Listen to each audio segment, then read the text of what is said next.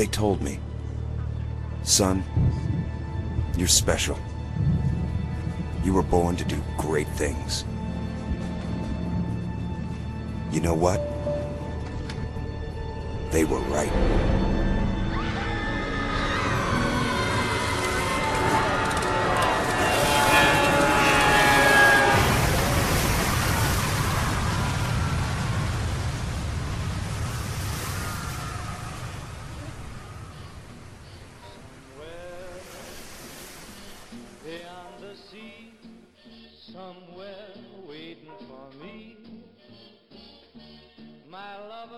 Eu sou o Guilherme Billy do Billycast e no episódio de hoje, Bioshock. E no episódio de hoje de Bioshock, o- um dos jogos que é sucessor de uma mente brilhante dos jogos brilhantes, Bruno Zarpa! Fala aí galera, eu sou o Bruno, mais conhecido como Zarpa. Sou representante aqui hoje do, do gloriosíssimo Catracano Podcast, fã fervoroso de Bioshock Infinite. Tô tendo a honra de participar aqui do Billycast sobre Bioshock. Muito feliz por esse momento aí. E Zarpa, ju- junto com você, cara, eu chamei a gente porque a gente vai falar sobre Bioshock. Vai ser uma trilogia de podcasts, cada um. Que o que que o, o Bioshock, ele, o, o jogo, a, a produção dele saiu por causa de um game específico chamado System Shock. Que fala que é um crime falar de Bioshock sem citar o, o seu, o seu papai, que é o System Shock.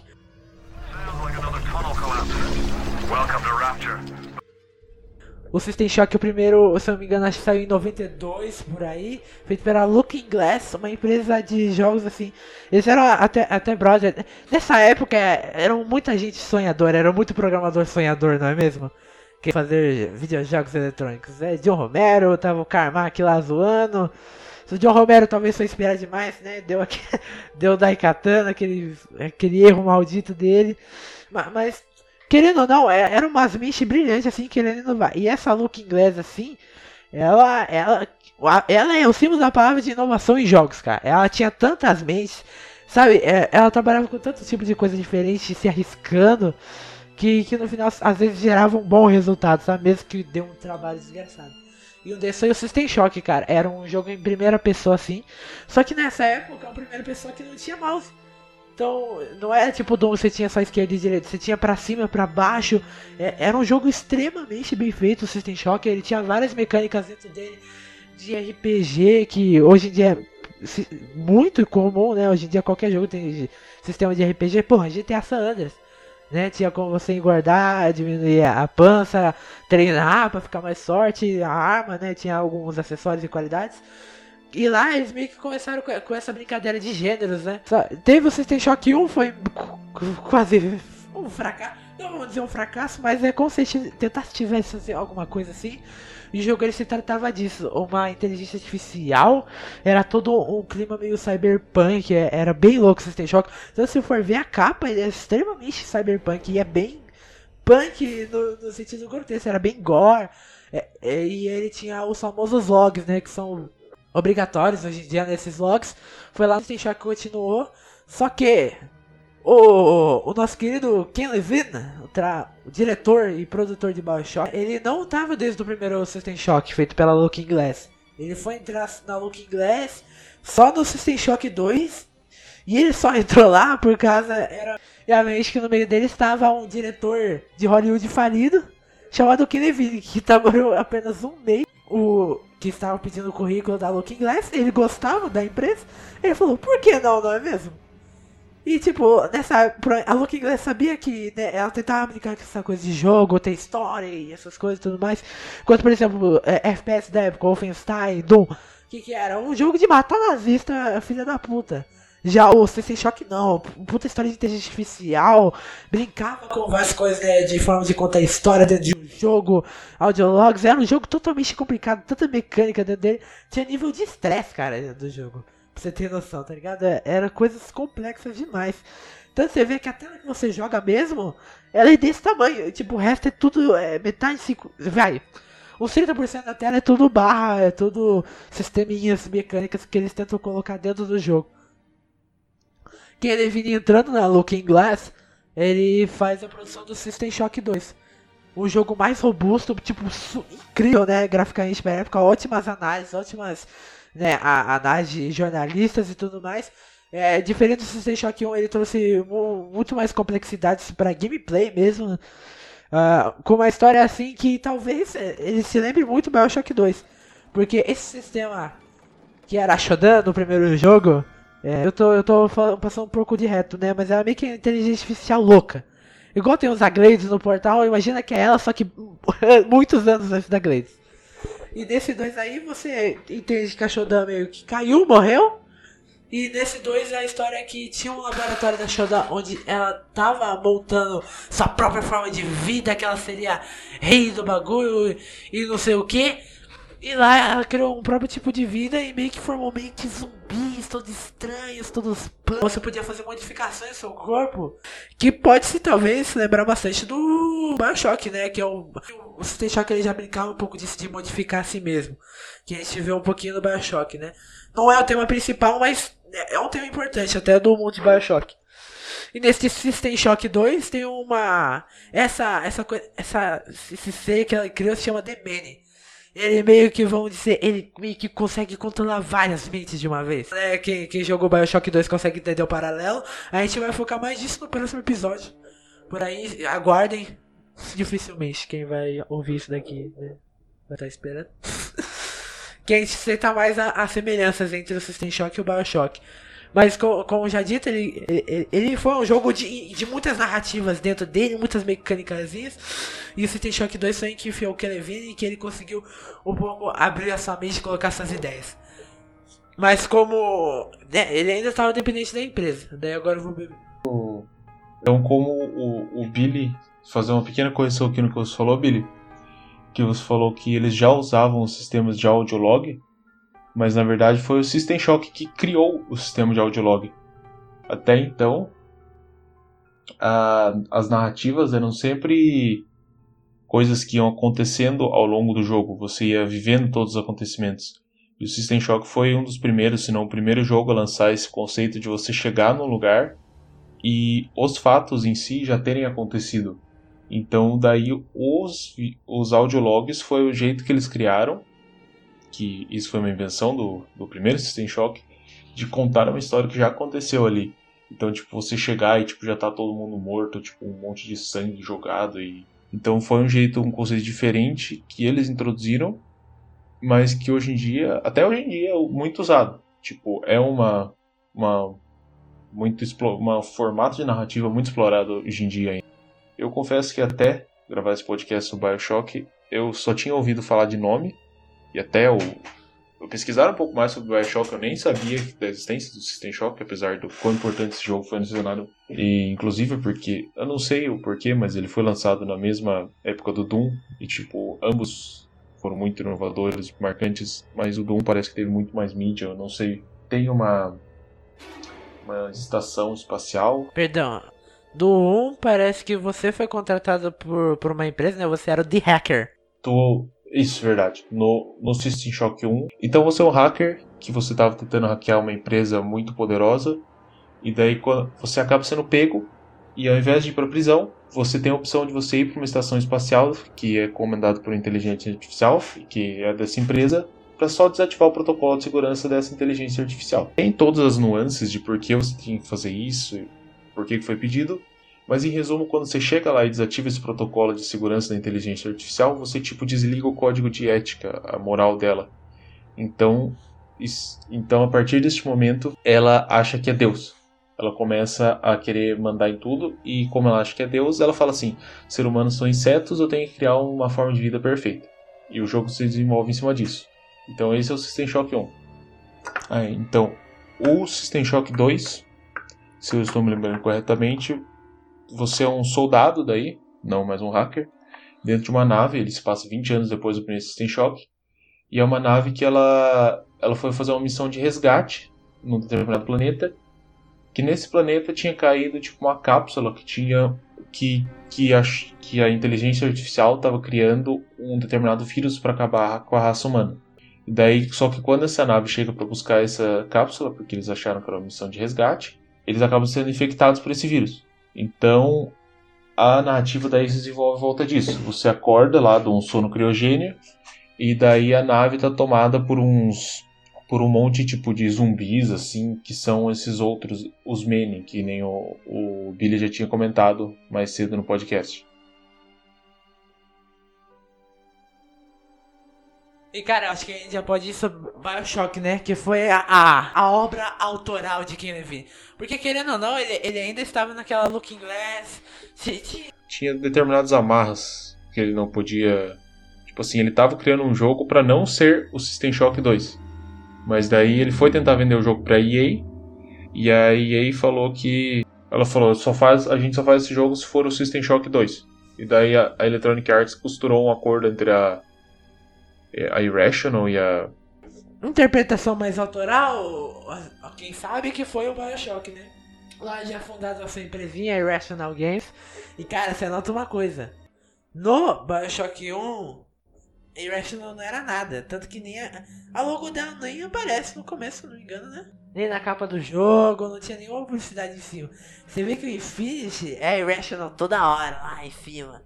É na capa, é quando você inicia o jogo, é quando Uhum. você termina. E também foi o último. Foi um dos últimos. Foi o último jogo da Irrational, né? E cara, a, esse Bioshock foi um jogo que demorou para caramba para ser lançado, hein, meu amigo. O, tem entrevista de 2004 com o Ken Levine e nos anos 2000 ele já tava produzindo Bioshock. A, a, a, a pró-produção do Bioshock é um negócio muito interessante, assim. Então foi um jogo que demorou muito pra ser lançado, muito. Tanto que quando ele lançou em 2008 já, cara, né, já era nova geração e tudo mais. Obviamente que o jogo praticamente ele fez quase dois jogos em um só, né, o, o Bioshock. Porque é, ele parece que dizem que o Kevin ele trabalha assim com muito com ideias, entende? E elas vão se Uhum. modificando e não sei o que. eu vi umas entrevistas, cara, e tipo, até eles decidiram que a cidade seria debaixo d'água. Ah, que as Little Sisters seriam as pessoas que pegariam o Adam. Tipo, foi um processo muito lento de produção, Bioshock. Tanto que ele saiu em 2008, já comecinho de geração e tudo mais, exclusivo para Xbox 360. 2007, na verdade. 2008 foi lançado para PS3 com uma nova dificuldade. Se eu me engano, 2015 que ele foi remasterizado, né? Toda a trilogia com todas as DLC lá. E um ponto interessante que a gente já vai tocar daqui a pouco. Personagens, cara. O Andrew Ryan... É, porque primeiro o Bioshock seria muito influenciado por essas coisas também. De... Vamos dizer assim, você sozinho numa, numa instalação que já aconteceu várias coisas. Tanto que a primeira demo do jogo que eles apresentaram pra produtora era uma sala assim, toda, toda bagunçada, toda escrota, com gráficos lindíssimos, tá ligado? Obviamente na época, né? 2000, 2004, lindíssimos pra época, usando o Unreal 2. E, e todo aquele cenário meio que, sabe, parece que ele tava vivo, sabe? Tinha uns negócios eletrônicos. Eu não sei se você já viu, Zarpa. É, sabe? é, Era, era bem bonitinho. Daí, daí você vai ver na gameplay como ele tava querendo fazer uma gameplay muito louca com os plasmídeos. E ele gerava muito em volta disso, entende? A modificação humana e, e isso em volta dos plasmídeos e você no meio da instalação, vendo todas as coisas. Bem System Shock, tá ligado? Bem, bem sucessor de Mas terminando esse negócio de pós-produção. Então é isso, cara. Dizem que esse jogo assim, do, da forma que ele é, talvez ele não surpreenderia, sabe? Ele não teria toda a fama que ele tem, vamos dizer, uns três aninhos depois. Fora do começo, daqueles, sabe, daquele tesão de coisas de nova geração?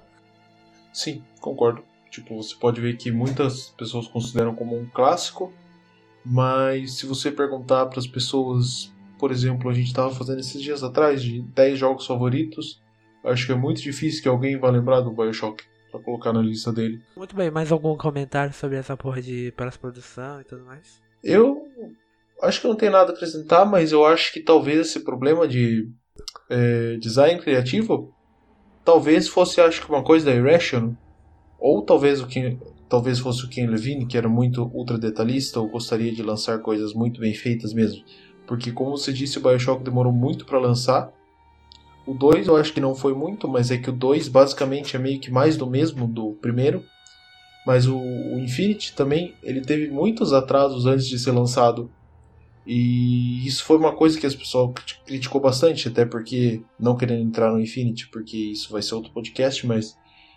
o, o Infinity, se você for ver, os trailers dele mostravam uma coisa e o jogo foi outra. Então quer dizer que ele mudou muito ao longo do tempo. Então acho que talvez no Bioshock ele também tenha tido isso. No primeiro. Bioshock 2, ele, cara, depois de dois...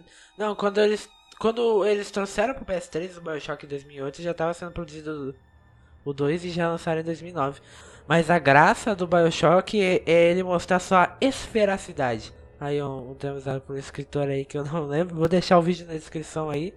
Mas que ele, ele te mostrar esse mundo, ele construir tudo aquilo, construir personagens, construir todo um elo entre eles e você ir ouvindo os áudios, vendo toda aquela.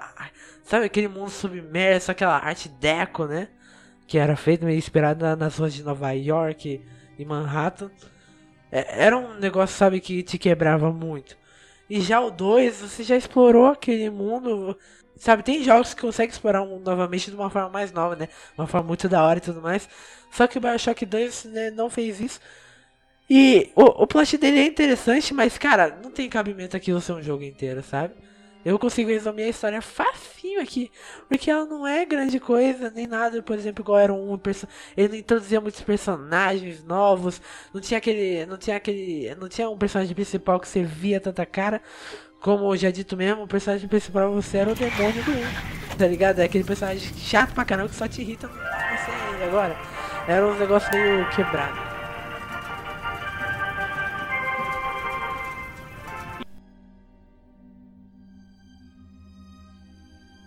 Achou que era pra ser um, jogo focado nisso, né? Na sociedade e política. A escritora Ayn Rand, né, que é uma das maiores inspirações para o Bioshock foi ela com a ideia de objetivismo, né? O que, do que, que seria se, por exemplo, a, a elite se revoltasse, né? Se a elite fizesse um protesto em vez da, da classe operária e tudo mais os médicos, cientistas, a, a desgraça o que, que aconteceria? Então ela fez essa ideia sobre o objetivismo, como que, por exemplo, o menor é, e que a gente não poderia ser barrado por isso, né? E tudo mais, pelos sensos morais, éticos, liberdade própria para cada um. Cada um escolhe o seu caminho, cada um é dono de si mesmo. É quase uns liberalzão muito louco. A vida dela foi assim, né? Ela era uma pessoa que tava nessa revolução russa, né? Ela viu a Rússia se tornando o primeiro país socialista do mundo. E lá a farmácia do pai dela foi fechada. E ela teve. Ela começou a ter essa ideia de cada um buscar seu caminho, né? E não ser interrompido pelos mais fracos e não sei o que. Então era essa a ideia dela. Tanto que Andrew Ryan é um anagrama com mais letrinhas, né? De Ayn Rand. E ela morreu, se não me engano, 71, né? 82. E esse personagem de Ryan, qual que era dele? É, então, o Andrew Ryan, que é um dos personagens-chave do Bioshock, Andrew Ryan é quem criou Rapture, que é a cidade submarina onde se passa todo o contexto, todo o jogo do Império Russo na época pré-revolução, Revolução Vermelha que teve, né, que transformou na União Soviética, e a família dele tinha um negócio. E quando teve essa Revolução Russa em 1917, os negócios dessa família dele também foram destruídos. Além disso, a Guarda Vermelha matou sua tia e seu tio porque eles tinham associação com o pai dele e outras pessoas que eram contra o regime comunista. Foi que foi isso que acabou moldando. Baseado também nas, nessa revolução, foi logo após isso que ele resolveu se mudar para os Estados Unidos. Os Estados Unidos eram um exemplo pro, pro ser humano, porque ele teria o livre mercado, teoricamente, ele não teria nenhuma influência do, do Estado no que estaria fazendo ou não. Então é aquela história do sonho americano, que as pessoas que são fazem as coisas que são boas, elas conseguem crescer, prosperar na vida, ficar muito rica baseado no seu próprio trabalho. Ah, e tanto que dentro do jogo ele brinca nisso daí, né?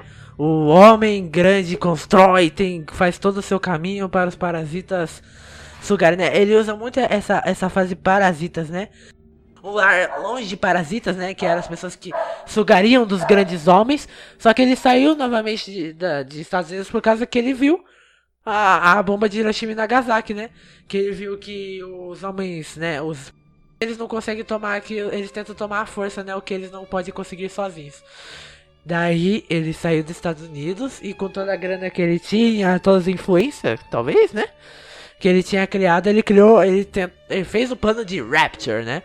Que começou a se fundar lá em 42. Cara, tem um, todo um livro sobre a construção de Rapture e tudo mais. Não consegui ler, eu acho que ele não tem em português. Mas quem tiver curiosidade, é muito interessante ver como essa cidade foi construída, né?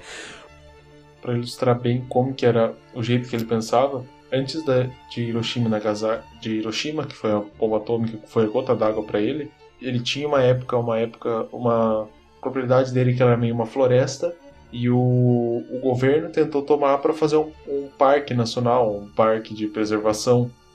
E quando eles estavam para fazer isso, ele simplesmente queimou tudo porque ele não queria deixar os parasitas porem a mão no que era dele. E, e, cara, isso levou ele a construir a Rapture. E ele sempre colocava isso, né? Por que, por que, que vai criar uma cidade debaixo d'água? Puta trampo. Onde eu posso encontrar pessoas igual a mim?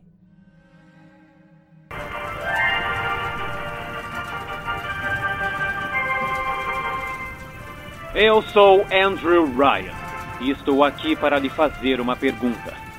O homem não merece aquilo que conquista com seu próprio suor? Não, diz o homem de Washington, quem merece são os pobres. Não, diz o homem do Vaticano, quem merece é Deus. Não, diz o homem em Moscou, quem merece são todos. Eu rejeitei essas respostas.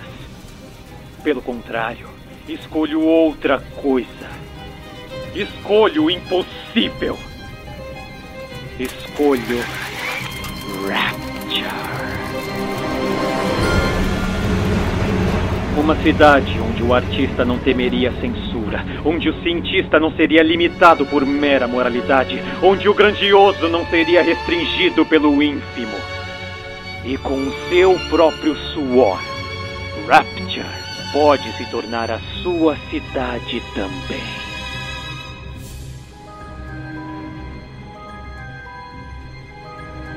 Tá, então Rapture foi uma tentativa da Andrew Ryan de tipo sumarizar o jeito que ele pensava.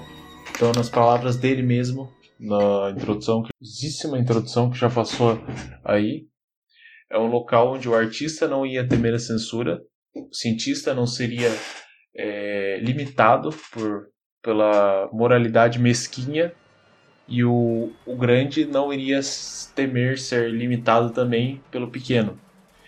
Então, era, por exemplo, um lugar que o, o médico que precisasse fazer testes, sei lá, em pessoas vivas, não ia ser julgado por isso. Eu já tinha visto, já tinha suspeitado sobre isso, e realmente eu li em algum lugar alguém comentando sobre isso também, que ele escolheu especificamente embaixo d'água, porque teoricamente uma, uma cidade embaixo d'água seria o único local tecnicamente inalcançável para os parasitas. Porque continentes, qualquer um tem as limitações de países, fronteiras e tal. Então não tinha como ele ter um país para ele num continente. O... E no céu também é, tem, por exemplo, espaços aéreos nos países. É, tá acho que tendo talvez uma grande evolução nas, nos aviões e tal. Então ele foi para debaixo do mar porque é um lugar que não teria facilidade de chegar é um lugar que, se as pessoas não sabem que existe essa cidade, ninguém vai nunca saber também. Porque é aquela história, né? Oceano, hoje em dia, 2019, já tem muito mais tecnologia e tal. A gente conhece 3% do que tem no oceano. Então, a chance de alguém realmente descobrir que tinha aquela cidade ali era muito baixa. E não tinha ninguém fiscalizando aquilo ali. Era o, local, o local mais inalcançável possível não é que seria impossível construir Rapture embaixo do oceano, seria impossível construir ela em qualquer outro lugar. Alimentar o negócio de objetivismo dele, né? Se eu quiser, eu faço e eu posso e ninguém vai me limitar de tal coisa. E também para tornar as pessoas de lá mais importantes, querendo ou não. Mas é em 1942 que a ideia de Rapture já tava lá, os prédios e tudo mais. É, e é muito louco, acho que no livro é detalhado, eles passavam os canos por um tubo. Cara, a, construção de Raptor, como eu já falei, tem um livro inteiro só sobre isso. E em 46 ela foi ela terminou de ser construída. E lá eles tentaram chamar os melhores, mais brilhantes do mundo, né? Como a lógica, a razão científica deveriam guiar os habitantes e lá em Raptor seria isso. E lá tem todo aquele ecossistema, né? Vamos dizer assim. Só que como já pensou, não dá pra formar uma sociedade apenas de elites e tudo mais. Sempre tem alguém pra, né, tirar o lixo. Stay away from her, or it is you who will be shot next. Easy now, Doctor. He's just looking for a wee bit of Adam. Just enough to get by. I'll not have him hurt my little ones. It's okay, lad. That's not a child. Not anymore, it ain't. Dr. Tenenbaum saw to that. Bitte do not hurt her. Have you no E dentro dessa Rapture tinha vários cientistas e pessoas importantes, né? Pessoas que agregariam para a sociedade, não sei o que. E uma delas. Bom, é, ela era. Quando quando o nazismo começou, vamos dizer assim, ela tinha uns 11, 10 anos. E ela foi capturada e ela conseguia ver os cientistas e tudo mais. É, e, e lá ela conseguiu aprender várias coisas e ela também, ela também ajudava os doutores lá, né? Diferente de qualquer pessoa que teria. E ela foi chamada pra Rapture até, bom. E ela tem aquele. Ela tem um sotaque um pouquinho alemão, é, é bem engraçado. E essa Tenenbaum, por todo o seu conhecimento, ela obviamente foi chamada para Rapture. Ah, e, e citando aqui também, esse, esse- essa sumir, né? Teve um sumiço de pessoas, né? De gente importante e tudo mais. Foi chamado de arrebatamento. Rapture também significa arrebatamento, né? Tem até aquele jogo lá, o. Welcome to the Rapture. Raya queria uma cidade longe dos parasitas, né? Da religião que só atrasava, da, dos governos. Só que dentro de Rapture tinha muitas influências, né? Disso. Tinha muitas influências de mitologias. Dentro, a, a forma que Rapture funcionava também, né? Ela tinha os campos Aquele, tinha os campos de oxigênio, tinha, tinha Garden, né? Onde tirava oxigênio pra toda a cidade. Tínhamos os metrozinhos, os bondinhos, cara. No, Ba- no Bioshock 2 a gente vê mais desse bondinho. Só no final do 1 que a gente vê um pouquinho né, do subúrbio da cidade mesmo. Subúrbio não, né? Mas onde o pessoal anda. E. É porque esse bondinho, na verdade, foi o primeiro meio de transporte que foi criado, né? Ele é meio como se fosse um metrozão que passava por toda a Rapture. E que foi daí que foi gerado os subúrbios, como você disse. Eles têm muito mais foco no 2, mas que os trabalhadores que estavam fazendo essa linha de, de trens, entre aspas, de metrô, é, iam trabalhar meio que acabavam morando temporariamente, tipo, perto da onde eles estavam construindo. Só que aí, no final das contas eles acabaram ficando permanentemente lá e isso se tornou tipo o subúrbio, a parte pobre da cidade. Só que não passou muito tempo e surgiram as batisferas, que podíamos dizer assim, era como se fosse carros, entre aspas. Era um meio de transporte mais rápido, mais simples entre todos os locais. Então esses, esses bondes eles já se tornaram antiquados. O pessoal já deixou de usar eles. Mas já que você citou, vamos terminar de falar ela.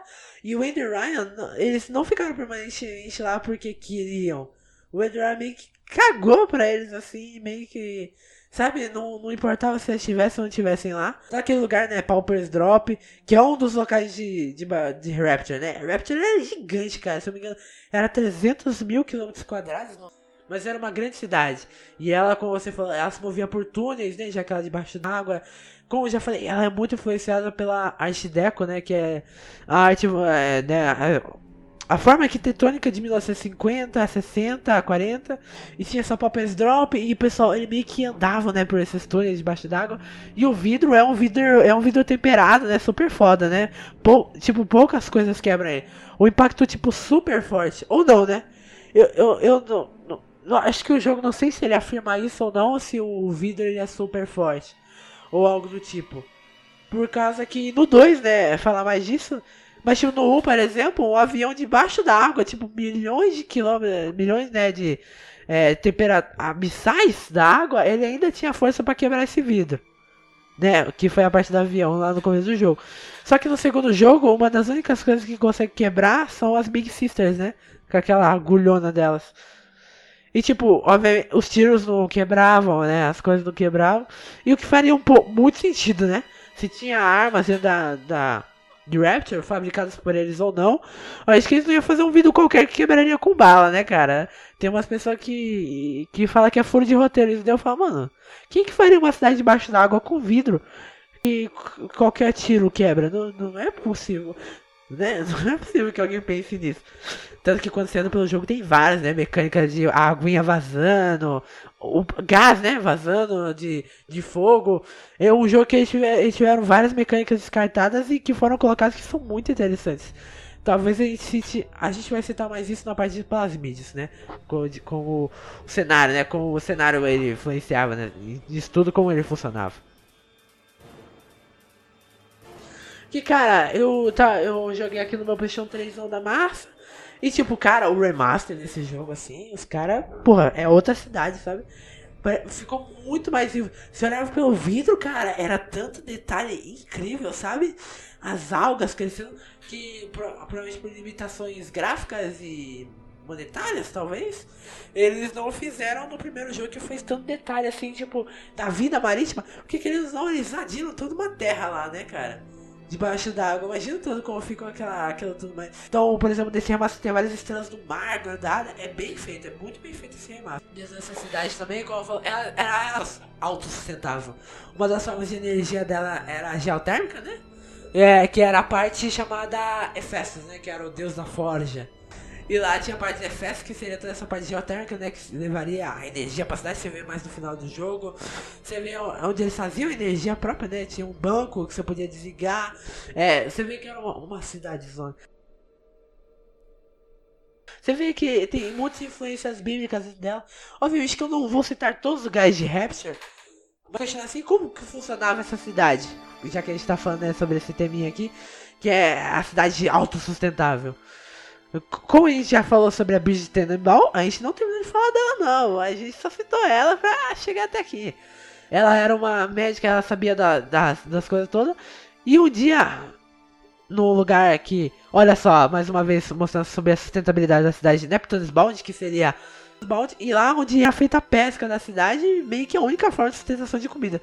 Se você não comia peixe em Rapture, você era vegetariano. Não, não- pe- pelo que eu me lembro, não tinha nenhum tipo de vaca, né? Outros animais. Tanto que, né? Porra, não daria, né? Embaixo d'água, a pressão mudaria to, toda- todos os animais. Passarinhos, tinha gato, né? Tinha. E essa doutora, ela nesse, nesse lugar, né? Que seria a Neptune's Bound. Um ex-militar que estava lá em Neptune's Bound pescando, viu ele brincando de pega-pega. Daí ele pensa, caralho, esse ex-militar ele fudeu as mãos dele na guerra, né? É, se eu me engano, foi até um ataque sobre o Japão, que, é, que eles torturavam ele e tudo mais.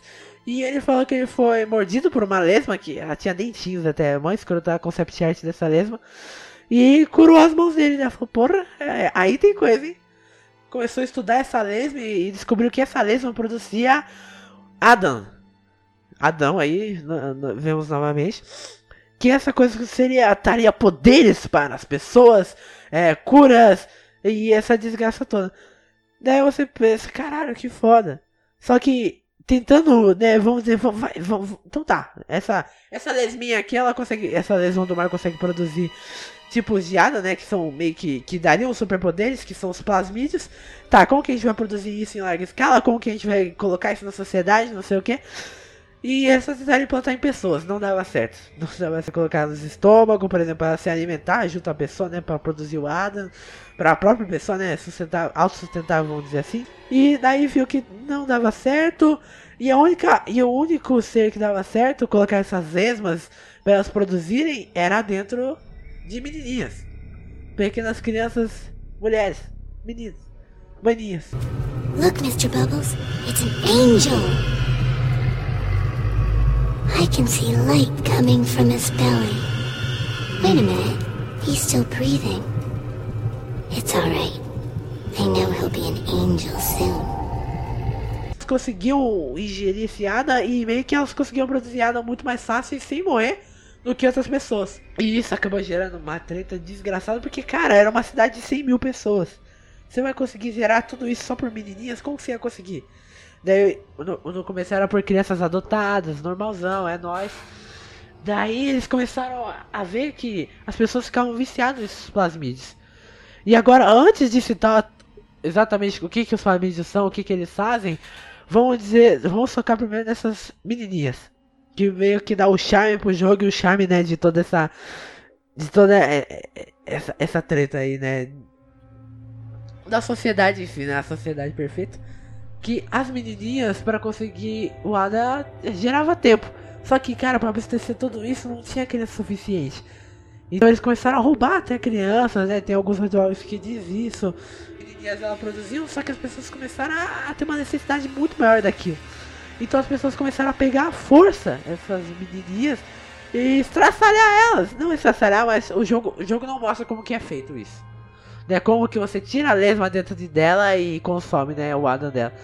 No jogo, quando você faz isso, ela só aparece uma tela verde e tá uma lesma na sua mão, né? É bem estranho. Já, vai, vamos dizer assim que ele consegue arrancar a lesma e matando, né, como consequência, e ingerindo esse Adam. Ele, então, tipo, ela descobriu que o ADA era uma substância que ele poderia curar cé- cé- células que estavam machuca é, danificadas e às vezes até ressuscitá-las. Então ele era uma ferramenta que, se, se manipulada do jeito correto, ele poderia mudar o DNA das pessoas. Até então, inclusive, dando superpoderes a elas, que eram os plasmídeos. Ela tentou ir até o Andrew Ryan para ele financiar para fazer uma pesquisa baseada nisso. E ele não quis. E aí que entra na narrativa Frank Fontaine. O Frank Fontaine, ele era um ele era meio que um bicheiro, por assim dizer, que ele na verdade ele não deveria nem estar em Rapture. Ele era alguém que tinha um comércio, fazia um comércio de peixes no, no, no mundo exterior e, e ele começou a.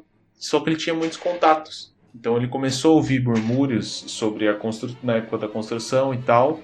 E ele foi acionando esses contatos dele até que ele descobriu sobre Rapture. Então ele tomou o lugar do real Frank Fontaine. Ele não era. O Frank- nome dele não era Frank Fontaine, ele também era um mestre dos disfarces. E ele acabou tomando o lugar desse Frank Fontaine de verdade e começou a ficar mandando mensagens pro Ryan que ele queria ir para Rapture, que ele queria ser aceito, que ele achava que merecia e tal, até ele ser aceito e lá. E lá em Rapture ele também criou um grande, ele criou uma grande rede de comércios e tal. Então ele acabou enriquecendo lá dentro porque ele tinha uma loja muito grande. Inclusive essa loja é mostrada no no Burial at Sea, que é a DLC do BioShock Infinite. E esse Frank Fontaine, então, como ele tinha muito dinheiro, ele acabou aceitando financiar essa pesquisa da Tenenbaum. E essa pesquisa da Tenenbaum foi, foi da onde ela tirou essa história que dava para se criar os plasmídeos. E foi nesse momento que ela descobriu que a produção que as lesmas faziam de Adam era muito baixa. E um jeito de potencializar essa produção era colocando as lesmas junto com menininhas. Então elas ficavam eram isso nunca explica explicitamente no jogo, mas as lesmas eram colocadas no, no intestino das meninas e isso fazia com que elas produzissem muito mais Adam. E essas meninas que começaram a ser usadas para isso começaram a ser chamadas de Little Sisters. E só que esse Adam, à medida ele é acaba acabava viciando. Então à medida que as pessoas iam ingerindo, eh, esse Adam também fazia com que algumas das células delas ficassem, insta ficassem insta instáveis. Então elas tinham que gerir mais ADA para impedir que elas tivessem um colapso do organismo. Então isso só ia se, tor se tornando cada vez pior, cada vez pior, até que a pessoa, se ela ia chegar num ponto que ela não tinha mais é, recursos para ter mais ADA, tipo um viciado em drogas mesmo, e ela virava os chamados splicers, totalmente doidos da cabeça, tinha uma visão deturpada de mundo.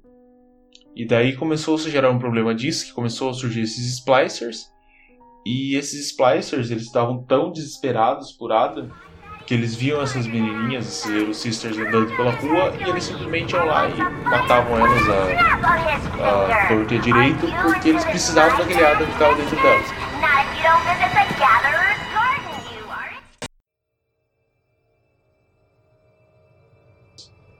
Por que, que o Andrew Ryan aceitou?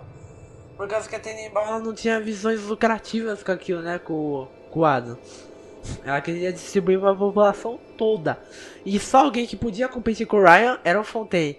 Porque ele tinha a Fontaine Futurísticas, né? Que era a empresa dele, que era. Que, vamos dizer assim, que combatia o Ryan em alguma coisa. E algumas coisas e tudo mais.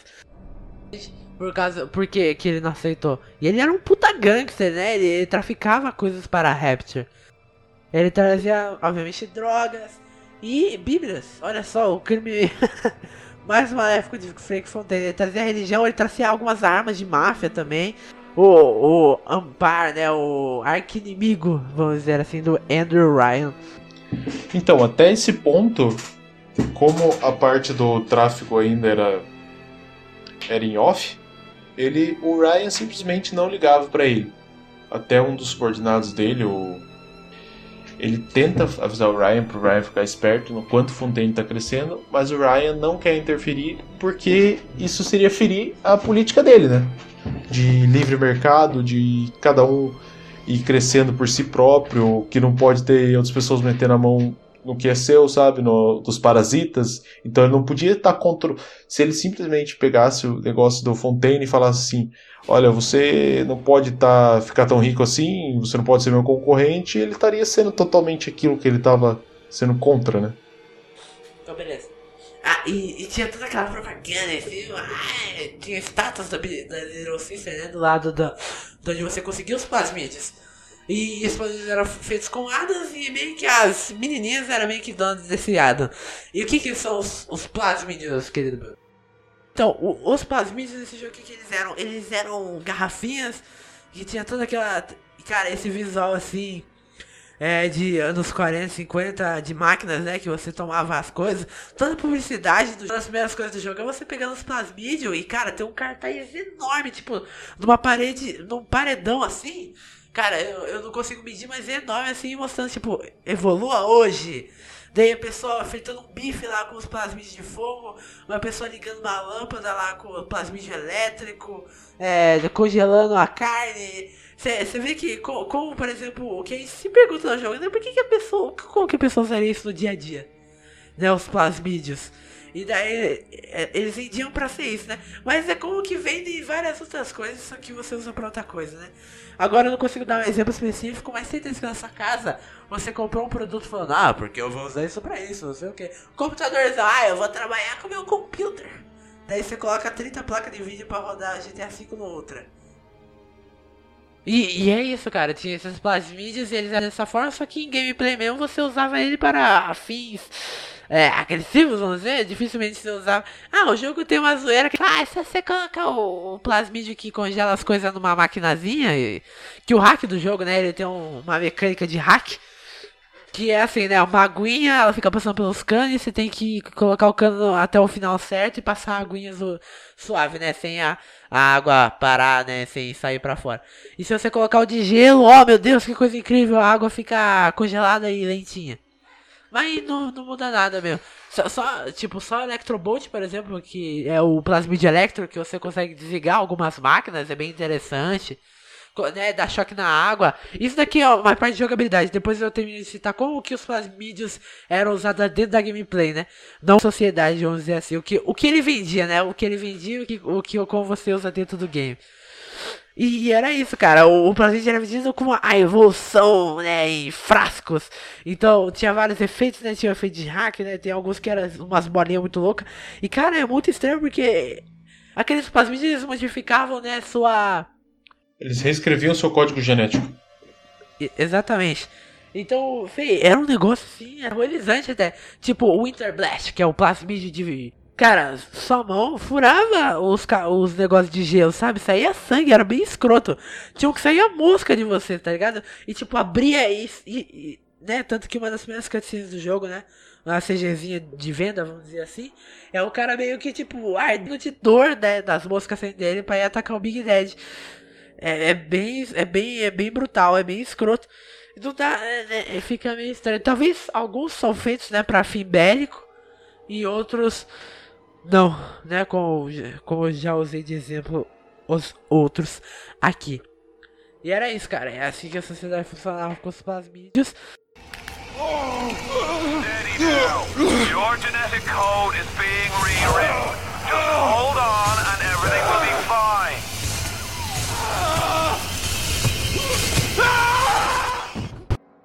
E agora a gente vai mostrar como que funcionava isso daí, né? Como funcionavam as irmãzinhas, o Ada, como que era fabricado, quem que fabricava, né? Os Big Dads também, que são o charme do jogo, né? A capinha do jogo, o que que era vendido, né? Que era a imagem desses grandes seres protetores de menininhas. O que que essas meninas...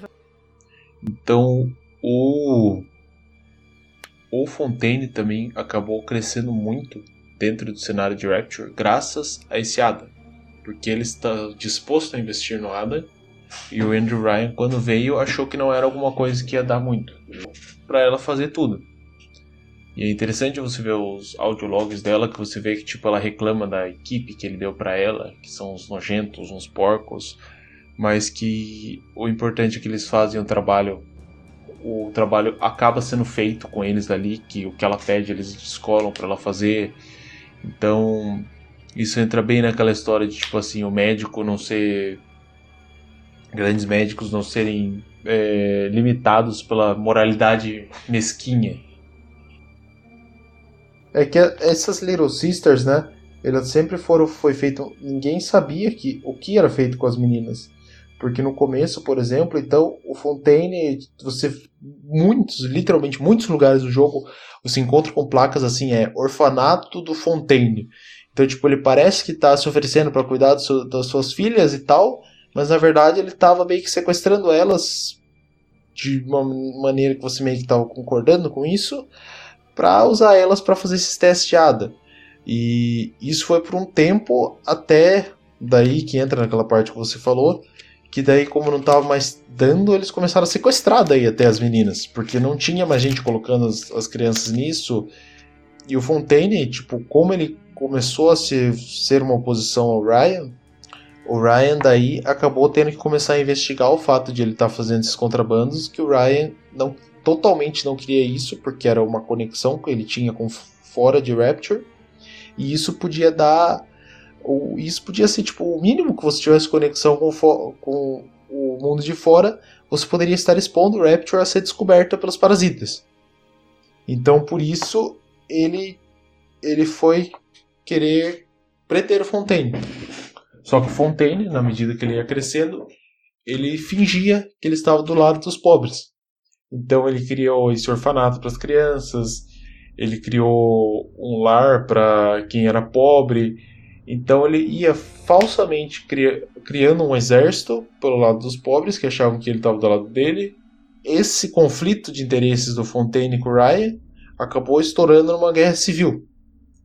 E então durante essa guerra civil tem dois fatos interessantes, muito, três fatos muito interessantes para o segmento da história do jogo. Então o primeiro deles é que o Fontaine morre nessa guerra civil ele acaba sendo vítima de, de no meio de um tiroteio. E daí, é, com o Fontaine morto e as tropas, tropas dele derrotadas, todos os Splicers e pessoas que eram apoiadoras do Fontaine, eles são presos nas lojas de conveniência que ele tinha. E essa loja dele é simplesmente tipo destacada de Rapture e afundada um pouco. Então eles são isolados do resto da cidade, eles são punidos por isso. Esse é o primeiro fato interessante. O segundo é que foi por essa época, acho que até porque teve essa crise com Fontaine e ele, que era o grande produtor de Adam lá, de, o Adam começa a ficar em falta dentro da cidade. E até porque, ela, como eu já expliquei antes, as pessoas vão se tornando viciadas, as pessoas estavam procurando cada vez mais isso. Então, como alternativa de, de produção de Adam, já que não, não tinha muito mais como produzir, não tinha mais. estava chegando no limite de produção, eles desenvolveram uma, uma nova artimanha, que eram as Little Sisters. É, elas saíam pela rua com seringas e elas drenavam o Adam do corpo de, de corpos que elas achavam. Então tinham pessoas mortas pelas ruas, elas drenavam o Adam delas, dessas pessoas. Só que isso, porque os, os splicers, ou até mesmo pessoas comuns que ainda não estavam nesse, nesse grau de intensidade de loucura, como eles estavam ficando viciados em Adam, eles precisavam de qualquer maneira daquilo, eles começaram a matar as Little Sisters para retirar o Adam delas.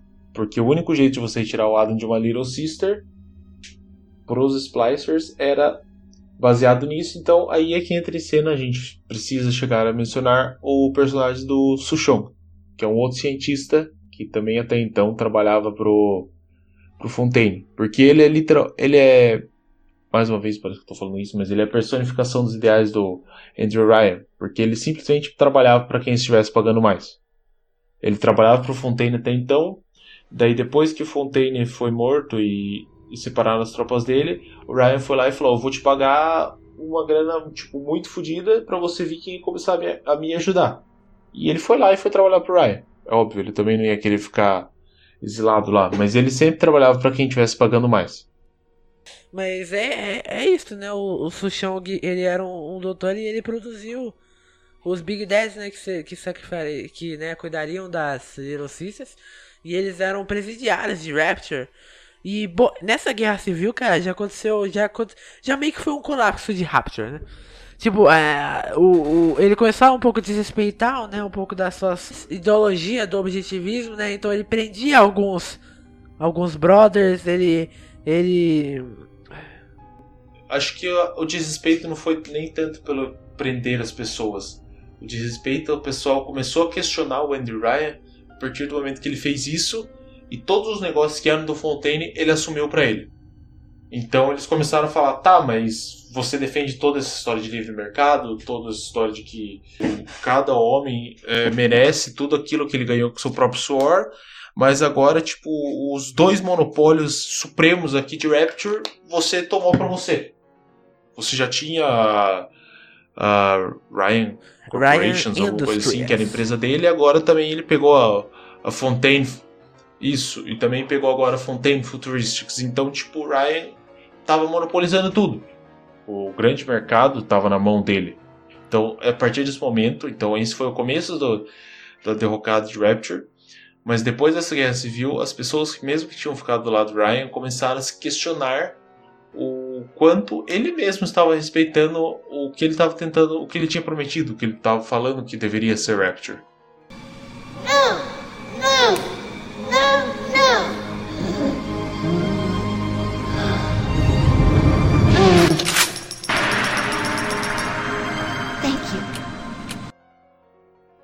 E, esse Sushong, ele programou, né? Ele programou assim.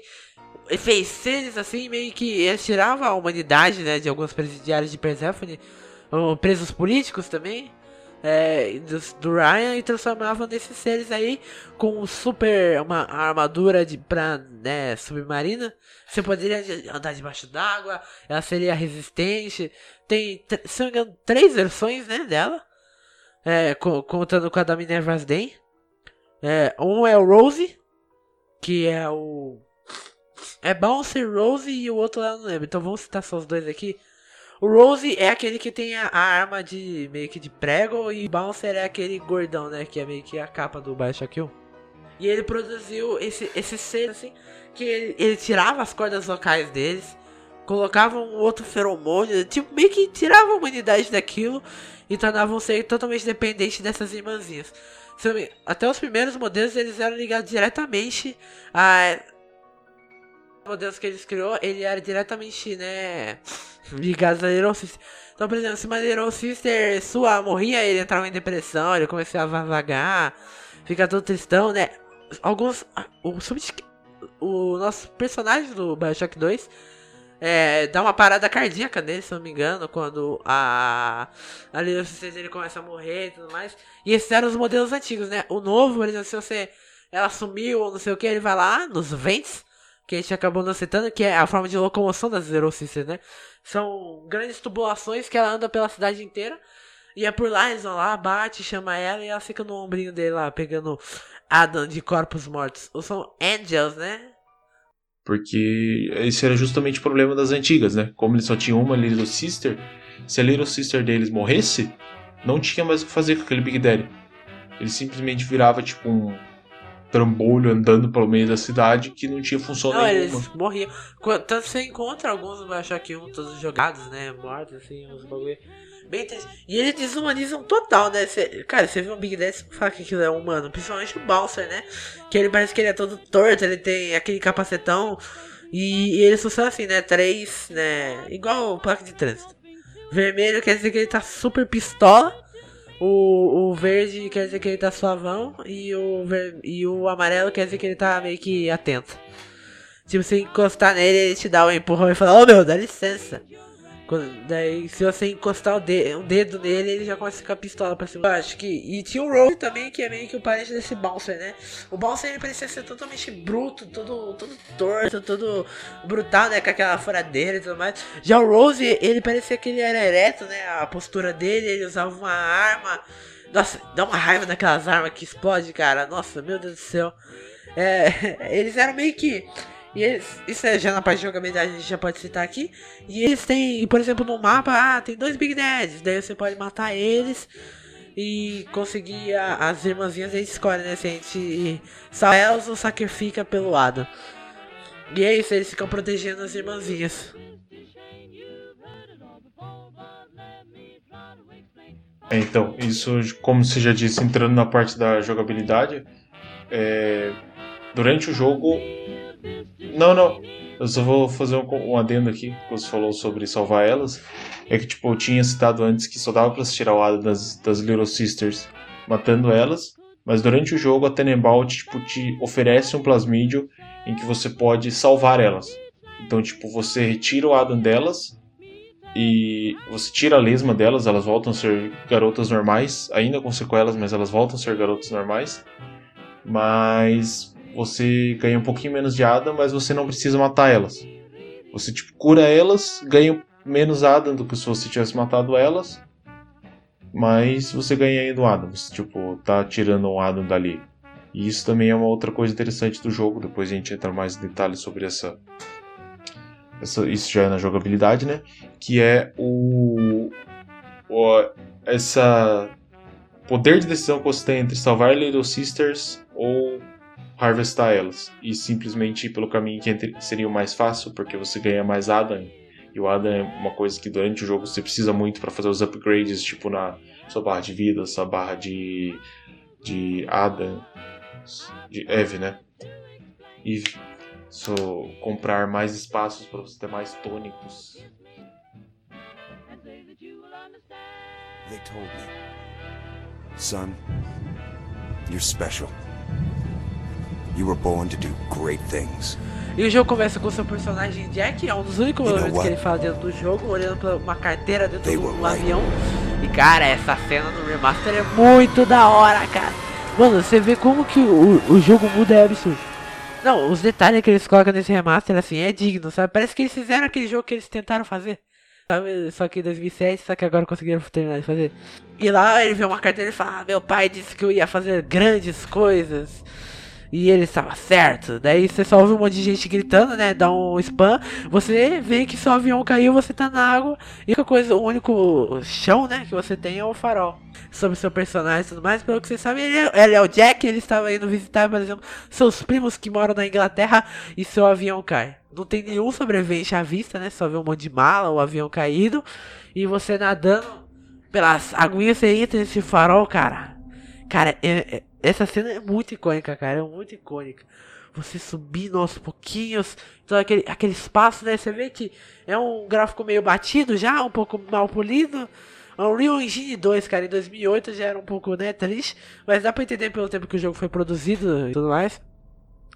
E lá começa a acender aquelas luzes ao pouco. Você vê aquele cara enorme segurando na sua mão uma propaganda é, em vermelho e amarelo dizendo nem deuses nem reis, apenas homens. E logo embaixo de você tinha um, vamos dizer, um pedestal segurando uma, uma mensagem que dizia Andy Ryan, dos dois pontos. Onde eu posso encontrar uma, uma, uma cidade com homens igual a mim? Cara, esse cara, o jeito que esse jogo te encanta, ele te mostra as coisas, é um negócio incrível. Como eu falei pra você, pra gravar o cast e jogar o jogo, eu passei acho que uns 40 minutos só nessa parte, anotando coisas, sabe, as coisas que eu via, eu ficava impressionado e não sei o que. Que, cara, cê, ca- todo aquele cenário era muito bonito, eram uns detalhes muito lindos. Toda, sabe, todo lugar feito de ouro e as propagandas e todo aquele, aquele estilo de arte, né, a arquitetura é, é bem incrível. E eu acho que eles isso somente pra chocar, né, o jogador pra ficar, caralho, que da hora, não sei o que. E você vai descendo, você vai vendo mais detalhes, né. Um deles aí que eu tenho, e lá embaixo tinha uma Batsera. E à esquerda, e à direita, e na frente, e atrás dela tinha quatro símbolos. Atrás dela era meio que um. Todos meio que parece que de ouro, sabe? Meio que mostrando que, tipo, era um lugar meio, não abençoado, mas um lugar rico, um lugar poderoso, lugar de grandes pessoas, né? Ou, grandes formas de fortuna, farto. Ele conseguia passar essa mensagem muito bem. Tanto que atrás da Baticera, que é o veículo do jogo que a gente já citou aqui, que é meio que uma cápsula que você entra e ela navega pelas águas, é bem da hora por pequenos túneis. Atrás dela tinha um R muito grande com uma cidadezinha, né? Parece que vários prédios. À esquerda tinha, se eu me engano, a indústria, à direita a ciência e na frente a arte. Será? E você vê toda, cara, toda aquela fauna animal marítima andando por aí. Cara, quando você, quando não, não é possível uma pessoa ver aquela primeira cena de Rapture, aquela baleia nadando, por exemplo, como se fosse uma Manhattan afundada na água, todos aqueles letreiros piscando pra caramba e você pensa, cara, quantos detalhes, né? Cada letreiro ser diferente, cada um, sabe? E eu ia anotando sobre, sobre o jogo para gravar aqui, eu, ficava embasbacado, cara, eu ficava de boca aberta como esse jogo tem um design todo lindo, sabe? Como esse jogo é bonito, como ele é bem feito, né? Dentro das suas imitações também. E lá você descendo, você vê toda aquela cena mortal. Você embarca na Baticela, você ouve um tal de Atos dizendo para você, você vê alguém sendo assassinado brutalmente por um tal de Splicer, né? Que seria os viciados em Ada, depois você vai descobrir. E cara, como tradição do Minicast, vamos começar. Qual que foi a sua primeira experiência com o Bioshock, meu querido Bruno? Eu já tinha visto muitas, muitas vezes na internet análises e, tipo, lugares falando que era um jogo muito bom. O que sempre me chamou atenção em Bioshock foi o Bioshock Infinite. Porque, até porque era um jogo na época que comecei a notar ele, era um jogo mais recente, então eu ficava lá nas páginas de lojas na internet procurando jogos para comprar, e ele tava lá, aparecia, e eu ficava interessado, sempre achei que parecia um jogo legal, via muitos elogios. E até que ano passado eu descobri que o meu computador não é tão da Xuxa quanto eu pensava que era. E na época da Black Friday, eu acho, o BioShock estava em promoção na Steam. A Collection, então era o BioShock 1, com a versão normal e a remaster, BioShock 2, a versão normal e a remaster com a DLC, as DLCs, e o BioShock Infinite com as três, com as duas DLCs e aquele outro nível extra que ele tem. E tava tudo isso por, sei lá, 40, 30 reais. E eu acabei comprando. Daí eu joguei um pouquinho do Bioshock 1. Falei, pô, massa. E daí eu fui jogar o Infinite. E o Infinite eu simplesmente me apaixonei perdidamente por esse jogo.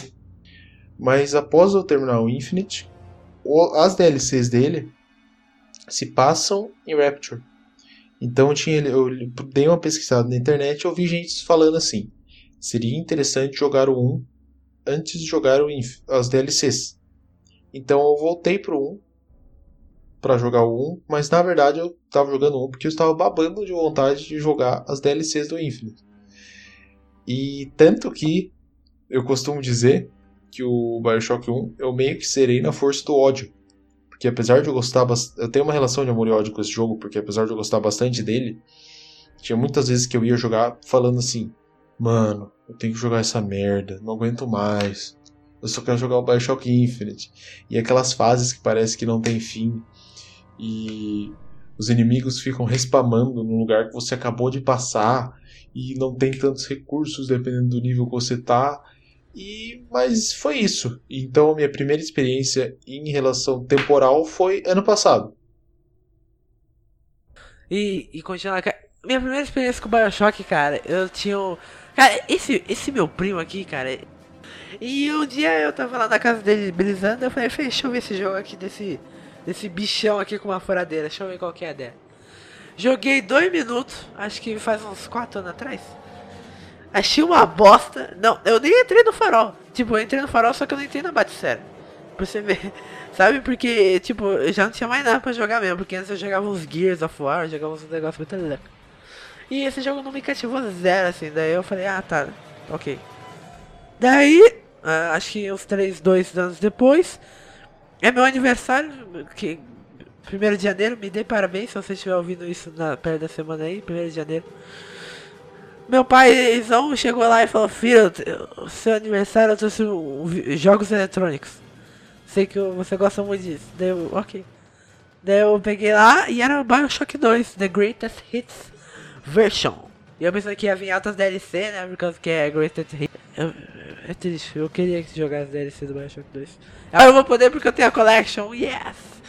E, e é isso, daí eu zerei na força do ódio esse, esse jogo assim. Só que, cara, eu meio que não compreendia aquela cidade, eu não compreendia o que, que tava as treta. Eu não sabia o inglês que eu sabia hoje em dia pra entender a história.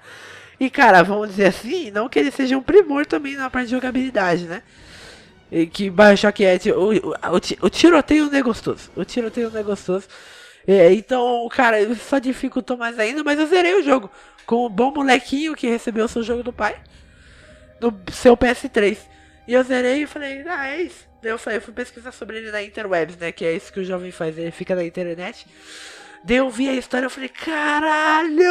Não, não, você não tem noção como explodiu a minha cabeça, cara, quando eu vi a história. Eu tinha um blogzinho na época, eu escrevi um texto tipo, nossa, esse jogo é muito foda, esse jogo é muito foda. 30 linhas falando isso. eu mandava pra dois amiguinhos meus. E, eu- e- e foi no mesmo mês eu comprei o. Pelo Mercado Livre, olha só, Mercado Livre salvando vida novamente. Comprei o Bioshock Infinite, que já vinha com a versão digital do 1. Estou pegando nessa, na capa dele nesse exato momento. Olha só, Bioshock. Linda a capa, hein? Do Bioshock Infinite. E no canto inferior direito tá escrito Bioshock, includes the original Bioshock. Daí tem o Bouncer pistolaço aqui, do lado do Burger The Wish. E eu, eu só encostei no Bioshock 1 uma vez e fui até a parte que eu descrevi para vocês ouvintes. Que é ele na Baticera. Só que eu me caguei tanto de medo que eu nunca joguei esse jogo. Daí, novamente, para essa gravaçãozinha, eu falei, cara, Bioshock é foda, merece um podcast. Eu vou aqui zerar ele. E vai ser da hora. Zerei o game acho que mês passado. E achei um jogo muito da hora. Muito bom, muito bom. E daí eu consegui comparar ele ao 2 e vi as mudanças do 2, por que, que o pessoal não gosta do 2. Vi as comparações com o Infinity. Abriu bastante a minha cabeça jogar Bioshock 1.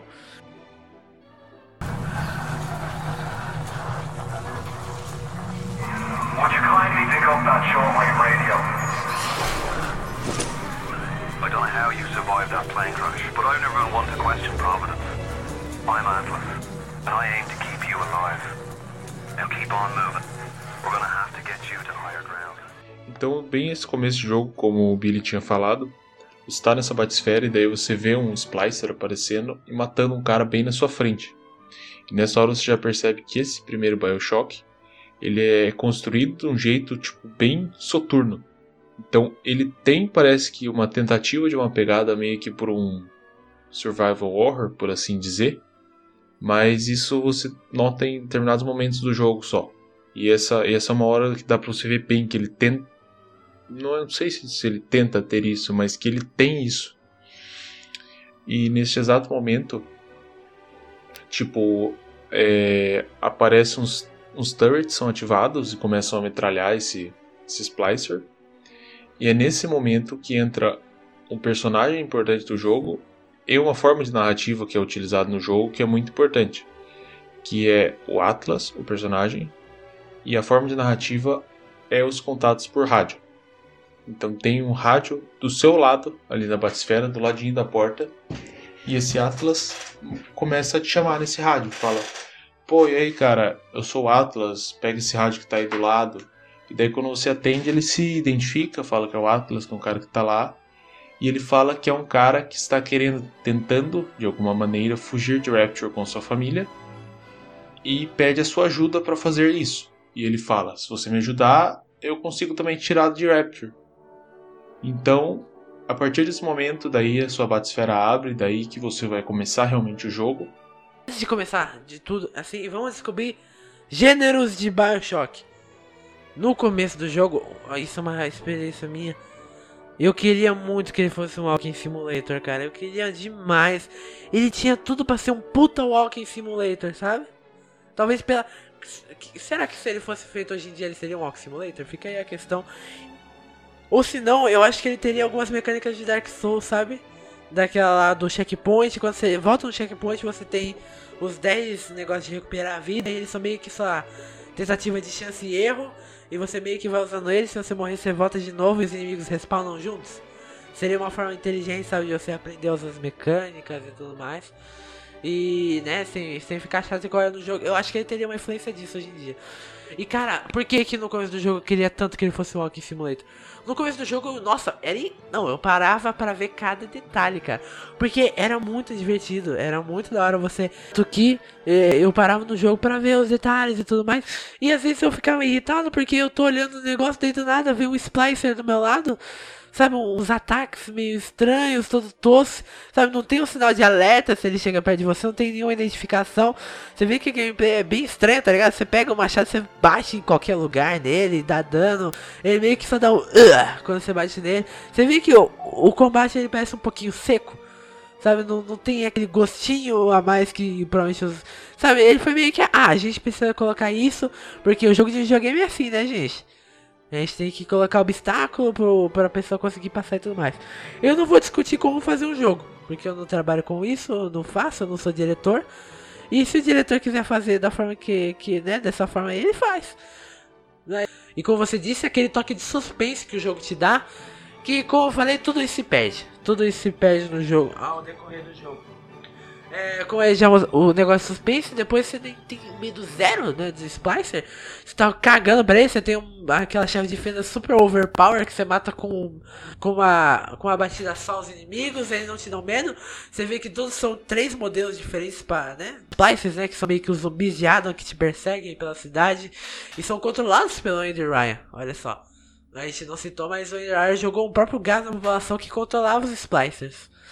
É, os seres viciados em Adam. E, cara, e é isso. O jogo ele brinca com gêneros igual, por exemplo, o System Shock. Que colocava a, bastante RPG, colocava esse negócio de narrativa emergente, né? Você ouvir a história se você quiser, né? Pelos áudios logs. E também, por exemplo, vamos dizer assim, só que diferente de algum jogo, você ouve a história. Tipo, pouca gente joga o jogo pela jogabilidade dele, não é possível. Eu sinto que, obviamente, é um jogo cru nisso, mas sabe, é, é importante talvez. Não dá pra entender o que, que ele quis fazer, ou se ele fez porque fez, ou... E cara, não saiu um jogo ruim. A jogabilidade não é ruim e nem boa. Não é um negócio que você fala, ah, vou deixar de jogar o jogo por causa disso. Mas é um negócio que eu falo, cara, eu vou jogar o jogo por causa disso.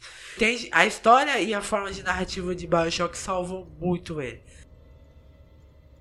Eu realmente fiz esse comentário que tipo, a jogabilidade é estranha. Tipo, é, como você disse, ela não é ruim, mas é totalmente esquecível. Tipo, se você for ver o jeito que o controle está disposto, é estranho pro padrão de controle que se usa. Parece que, se eu não me engano, não tem como você mudar ah, o display dos botões. Tem aquele negócio que é totalmente. Eu acho muito zoado que você não que você você só pode estar com a arma ou um plasmídio equipado. Então, tipo, se você tá com a arma, você tem que apertar o botão do plasmídio, você troca pro plasmídio para daí você disparar ele. Isso, tipo, tira muito da mecânica do jogo, porque tipo, se você tipo dá um choque que stuna o seu inimigo, você tem que trocar para uma arma ainda para daí você poder atacar ele para você dar o dano. Isso é uma coisa que prejudica um pouco o seu jogo, isso é, é uma coisa que eu achei muito ruim na gameplay. É, e o, Bioshock influenciou bastante FPS, né? Não, não que ele tenha abrido uma porta para os FPS, mas ele, ele popularizou essa forma de contar a história. Por exemplo, o FPS não precisa ser, por exemplo, sempre um Doom ou sempre um COD super linear, né? Ele pode ser uma coisa mais jogada, por exemplo. Porque é assim, vamos, vamos ver, que, o que é Bioshock? O centro dele de gameplay. Você vai lá, você jogar numa área, tem vários quartos, e nesses quartos tem, a, por exemplo, máquinas de vendas, que é Welcome to the Circles of Values, né, que é dublado pelo Ken Levine. Tem aquele lá só de armas, né, que é focado em munição, né, que é várias caixas de vendas, né, sobre isso. Tem aquele que você recupera energia de vida, né, as duas de venda de munição e a outra de Vendas são só essas três coisas mesmo, mas tem uma outra interação parecida que é o bot shutdown panel. Isso. Ah, é. E daí tem as outras coisas que acho que não sei se entra nessa categoria também, que é tipo o Gatherer's Garden, o aquelas estações para você fazer upgrade de arma, aquelas estações para você trocar plasmídios, aquelas estações para você craftar Isso, coisa. Exatamente. E, e é- alguns. Cara, esse jogo eu sinto que ele. Essas partes aí foi feitas depois do jogo. Sabe? Essas, onde eles colocaram essas endinhas e tudo mais. E como ele jogava nesse mapa e o seu objetivo era explorar ele e meio que abusar desse mapa inteiro e pegar os itens que você precisa, né? E dentro deles também, talvez. Foi inteligente até, foi, foi uma coisa meio que inteligente. Que foi colocar os Big Daddies e as Zero Sisters andando por eles. Então não é, ele, ele conseguia quebrar isso, sabe, um pouco. Se você tem que fazer ir até o ponto A, o ponto B fazer tal coisinha fazer isso. Então no meio você ainda conseguia fazer um puta combate.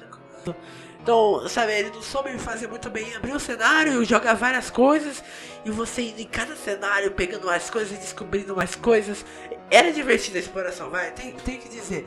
É, ele é um FPS focado em exploração e eu acho que é da hora. Só que eu acho que na época, assim mesmo, acho que não dá pra fazer o que eles fazem hoje em dia que eu acho que, sabe, melhor, o melhor jogo assim de exploração de cenário, que a gente joga naquele cenário e você consegue explorar as coisas assim, é super foda. Tipo, a cada cantinho que você vai, você descobre alguma coisa, tem algum audiolog, sabe? É, é super, é super da hora de explorar, é gostoso, você sempre tem uma recompensa. É o Red Dead Redemption 2, cara. Cada cantinho tem alguma coisa. Você abre a gaveta, tem as luvas, tem vários tônicos, tipo de coisa, que o Bioshock a gente fazia também, né? Por exemplo, tinha um caixa de, de banco, você entrava lá e pegava dólares, né? Engraçado, né? Rapture usava os dólares dentro dela, né? Como forma de comércio. É, é até um pouco engraçado, né? Ele ter fugido dos Estados Unidos, né? Não acreditando aquela pátria de parasitas. Mas usando a sua forma de comércio, né? Talvez, acho que é mais de simbolismo mesmo, né? Totalmente aquela utopia muito louco, mas ainda são as influências econômicas dos Estados Unidos. E o jogo também ele te apresenta essas vendinhas e você, cara, no começo assim, a primeira coisa que eu pensei, talvez, talvez uma pequena lembrança de Bioshock que eu tinha jogado no ano passado, que eu tinha sentido isso, que as armas eram descartáveis. Acho que também porque eu penso, cara, essa arma não tá tão trabalhada assim, sabe? Não parece que, sabe, vai, vamos pensar assim, estilo Tomb Raider. Eu acho que esse jogo faz muito bem essa troca de armas e tudo mais. Cada uma serve para alguma coisa e elas são trabalhadas para usar em tal cenário, não sei o que. Elas não, como eu já falei, parece que muito que é. Algumas partes do jogo foram feitas depois do jogo já tá pronto. Eles falaram, tá, a gente tem que colocar combate aqui. Daí a gente coloca mais um pouquinho aqui. Daí vai ter essas quatro armas aqui. Sabe, não parece que eles não faziam parte daquilo. Pareceu muito que eles estavam mal encaixados. Mas é só uma experiência minha mesmo. E, cara, dá pra entender esse. Então o jogo ele tinha diversas armas armas variadas. Então a primeira arma que você entra em contato, que é logo pouco depois que você já saiu do, do, da sua primeira batisfera, que você teve contato com Atlas, era uma chave de boca, que é o, a arma clássica do, do jogo, que é a única arma melee que você vai ter na verdade. Daí ao longo do jogo você vai achando uma pistola, você encontra com uma pistola, o famoso 38. Tem uma shotgun, tem uma metralhadora, bem naquele estilão Tommy, aquela que os gangsters dos Estados Unidos usavam, né? Tem um crossbow que você acha ao longo do jogo. E cada uma delas assim, eu, eu era divertido porque o jogo, como eu falei, ele tem uma curva muito grande dificuldade, né? Que ele mostra o suspense do jogo no começo, só que depois você perde, como já dito. Ele, ele mostra as armas pra caramba, né? Daí tinha que dar um monte de munição, né? Tanto que essa metralhadora aí, antes no começo, tinha 30 barra 100. Você sentia o dono da porra toda. Você ia lá no Circus of Valors, que é onde vendiam as munições, né? Os kits médicos, a gente já vai citar mais sobre os kits médicos e os Eve Ipo, né? Não sei como que seria a tradução disso, mas depois a gente cita. E lá vende tudo isso e, cara, você consegue comprar a roda, tudo isso com os dólares que você encontra de corpos mortos. E pelo cenário, né? Tem alguns cofres que você hackeia. É, é, é bem da hora, né? É, é, é, bem feito. Eu acho que bem feito é uma boa forma de controlar o que, o, que o jogador recebe. Sabe? Então, tipo, final do jogo, tudo, a cada esquina tinha uma, uma, um baú, não sei o que. E baixou que eu também sentia isso. Como já dito antes, parece que as coisas foram feitas depois, né? A parte de combate, as vendinhas, não sei o que. Tanto que tinha uma vendinha a cada esquina, cara. Era muita vendinha. Só que não fazia mal. Então eu não me incomodei com isso. Tinha Genie Bank a todo segundo, cara. É, é, incrível. Não, todo lugar isso daqui. Eu, eu nunca usei. Eu nunca usei no jogo inteiro esse Genie Bank. Que é o banco de genes, né? Que você troca seus plasmídios e tudo mais. É, é, só, só aquela do revólver. Só aquela que vende munição especificamente que eu não achei tanto assim. Pelo jogo. Mas é, é, é legal que tem todo aquele visual anos 50, a propaganda, né? Toda aquela, aquela arte meio que um pouco realista junto com quadrinhos. Eu esqueci o nome dela exatamente agora, né? Mas tipo, tudo, tudo tem um sonzinho para alguma coisa, é bem divertido. Como o chocolate faz aquele barulho de croque, croque. Você fuma um cigarro, só dá aquele. Bebe a vodka, dá aquele, aquele zonzo. Se você toma três coisas de álcool, você começa a ficar tudo embaçado, assim, meio torto, como se você tivesse chapado mesmo. Quer dizer, bêbado, né? A ambientação do jogo é fantástica. Né? Cara, né? pô, como já disse. A gente já tá falando da parte de tiroteio agora, mas, cara, você andar por aquilo e ver a água caindo, todos aqueles tipos de luzes, né? E, e, meio que uma cidade já morta que você meio que tá tentando entender o que, que é aquilo. Cara, é muito bom. Bioshock é um puta. É um puta. É, sabe, é um puta exemplo de mundo criado, sabe? De como criar um mundo, como desenvolver ele lá dentro. Sem, tipo, talvez você vê zero NPCs no jogo. É, é, é incrível, é incrível, é incrível. Temos que resultar. E continuando aqui. E cara, todas essas armas aqui, elas não tinham significado lá dentro. Sabe? Você não tinha Sabe, você, a única coisa assim que você podia plantar umas estratégias para os Big Daddies. É, eu não sei se você vai se identificar com isso, mas vai lá, pega uma crossbow, daí elas têm tipos de munições. Então vai, a crossbow elétrica, ela forma meio que um dardo que de ponta a ponta dá choque e se o inimigo passar por cima ele meio que morre eletrocutado. Então tem o Big Dead, já tranca ele com um monte desse, coloca um monte de mina de proximidade, pega a sua escopeta elétrica, que quando você atirou ele meio que fica um pouco buffado, né? Ele fica meio que tomando choque e ele não consegue te atacar. Vai lá, pega o plasmid de gelo e cara, é, é gostoso, sabe? Agora que eu parei pensar. E a forma que ele deixa você sempre com um pouquinho de munição, faz você ser obrigado a usar as outras armas. E é gostoso usar as outras armas. Eu, eu nunca me senti enjoado de usar uma, sabe? Tipo, teve umas pessoas que falaram que upou no máximo, né? A, a chave de fenda e ela tipo, ficou super overpower. Cara, ganhava vida quando batia nos bichos. Mano, isso seria uma puta mão na roda na minha run, né? Que seria na minha corrida, na minha, na minha gameplay. Por causa que sempre tava sem vida e, e, gerava todo aquele sentimento de tensão. Só que você morria poucas vezes no jogo, mas ele te deixa sem vida muito rápido. E você consegue vida muito rápido. É, nossa, cara, eu Mas continuando, era isso, sabe? É, é um jogo assim. Eu critiquei ele no começo, mas ele é um jogo bom. Ele é um jogo acima da média ainda, pelo que ele propôs e porque ele mostrou pra gente. Você sentiu que é, elas não se encaixando dentro daquele contexto, mas ele também conseguia, de uma forma meio que deixar você usar todas elas e não ficar uma gameplay monótona e chata. Você também sentiu isso, Bruno? Ah, sim, mas é que eu tenho um ponto de vista um pouco diferente do seu, que tipo, você falou que acha bacana que eles têm meio que, entre aspas, uma racionalização de recursos, então você é obrigado a mudar de armas. Eu geralmente eu gosto muito de usar tipo um set específico de armas e dentro daquilo propor o meu jogo. Então eu, por exemplo, não acho não gosto tanto desse fato de você ter que ficar trocando o tempo todo, mas acaba sendo interessante porque realmente você, como você sendo obrigado a, a usar as outras, você realmente sabe o que as outras podem fazer e percebe que, que tem certas situações que elas são melhores. Então, por exemplo, aquela, esse lançador químico, um dos modos de tiro dele é, o, é um que fica stunando o cara. E tipo, provavelmente se eu não fosse obrigado a usar aquilo, não tivesse tipo acabando minhas balas e basicamente tudo, eu nunca ia ter descoberto esse modo e que o quão útil é, porque ele dá um stun tipo muito bom. Eu, tipo, cara, eu acho que pra, pelo menos para no meu jogo, uma, o Electrobolt é tipo simplesmente vital para um cacete. Little Sister sabe que eram lesmas mesmo. Eram lesmas que ficavam andando pelo mapa e sabe, nem tinha aquele tema de água. Cara, as primeiras visões do Bioshock é um negócio muito punk. Aí, vamos colocar o que o jogo tipo necessita para algumas mecânicas de gameplay dentro dele, né? Abrir portas. É, e não sei o que. Ah, o Electrobolt, o Telecinese, né? Bastante também, para pegar uns itens que estão bem longe. É bem, é bem interessante, sabe? Ele, ele é muito aberto. Ah, como você consegue usar, eu acho muito da hora. Sabe? Ah, então o item tá lá em cima de um bueiro. Você vai lá e pega um corpo, daí você pira o corpo puxando ele.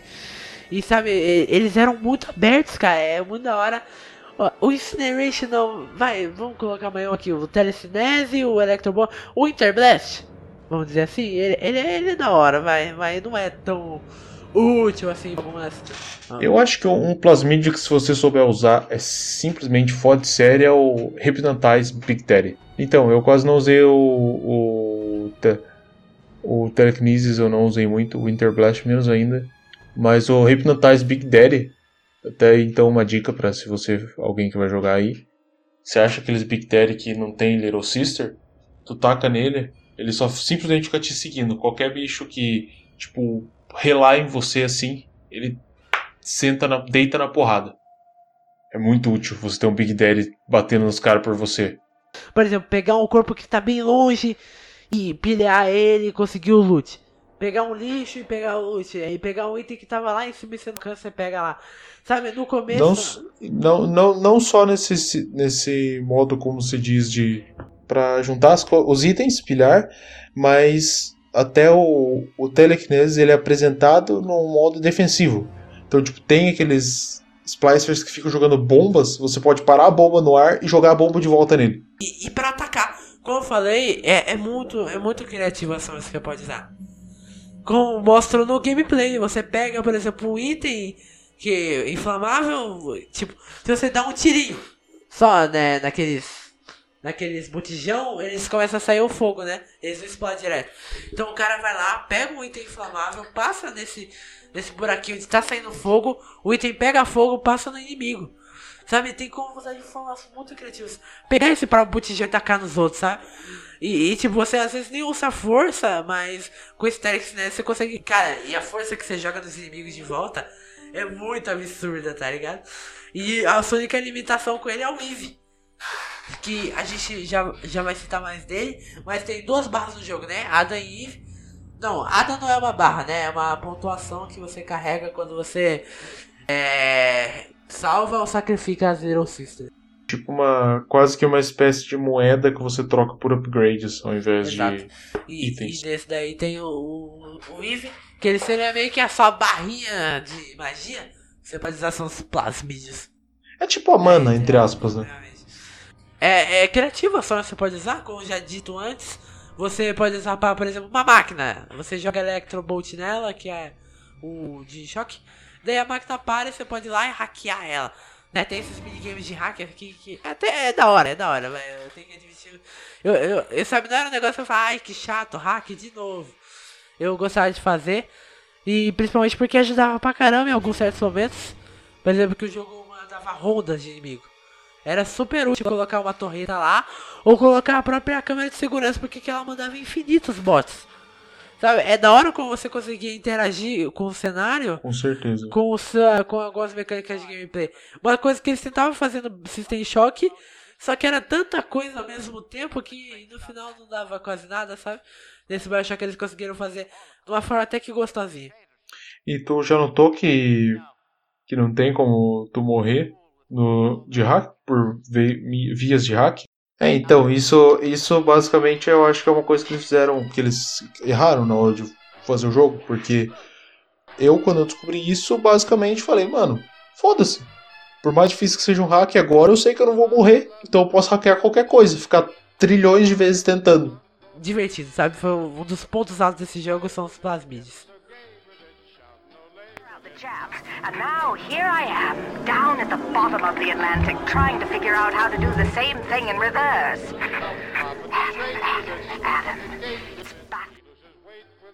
É, e nesse jogo, assim, a gente tem as duas. Vamos dizer, o Adam e a Eva, né? O Adam são que fez os plasmides, você retira das Zero Sisters. Quando você encontra. Não, o, o jogo é assim, né? Entre essa exploração de mapa em mapa para fazer as questões, as missões, as quests. Você também tem os Big Dads zanzando por aí procurando corpos mortos, Spicers, né, que são os viciados em Adam, para retirar o Adam dele. E ela beber e vomitar depois. É, não sei por que, que ela bebe, não é pra beber aquilo. Eu acho, eu acho que era assim mesmo que produzia. Meio que abelha, né? Um pouco abelha. Que estão retirando o Adam dos cadáveres e daí, para você pegar o Adam das Little Sisters, você vai ter que. Obrigatoriamente você tem que matar o Big Daddy que tá com ela. E assim que você faz isso, você tem a escolha, como a gente já comentou, entre matar a Little Sister e ganhar o dobro de Adam, seria o máximo possível naquela harvest de harvestar uma Little Sister, ou você pode salvar ela, então ela volta a ser uma menininha e daí você ganhar um pouco menos de Ada, mas daí teoricamente você está sendo humano, você não está matando criança. No ao longo da gameplay, o que você escolhe fazer com as Little Sisters muda o final do seu jogo, também muda como você leva o seu jogo. Por exemplo, se você resolver começar a matar as Little Sisters, é, até determinado ponto do jogo a Tenenbaum não vai falar direito com você, ela vai tipo parar de falar com você porque ela vai ficar muito puta porque ela desenvolveu um sentimento materno com as Little Sisters.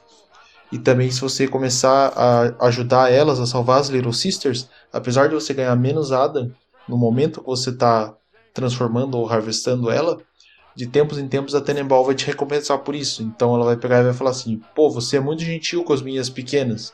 Então eu vou mandar uma para te deixar um presente aí". Então daí no próximo Gatherers Market Garden que você achar, você vai ter lá um carrinho com tipo um, uma quantidade de ADA, sei lá, 200 ADA. E também vai ter, às vezes, tem algum plasmídio que é tipo uma rari, meio raro, assim, que você só consegue por meio disso. E Garden's Garden era onde você consumia, né? Onde você conseguia os plasmídios. Se não me engano, até onde você conseguia pegar versões melhores dele e tudo mais. E cara, é muito confuso. Porque, mano, você já colocar tipo 13 plasmídios e ainda ter como evoluir eles confundia muito o jogador. E isso eu nem tinha vontade às vezes de trocar, porque. Não, você tinha o Ada. Ou eu melhoro minha vida, ou eu melhoro o tanto de magia, né? Vamos dizer, o tanto de Eve, que é a sua barra que define o quanto de plasmídio você pode usar. E também, além disso, com, os, com o Ada você também poderia comprar as perks, né? Não era exatamente esse o nome, mas era uma espécie de perks. Então você tinha lá perks tecnológicas. Então, isso, Genitonics.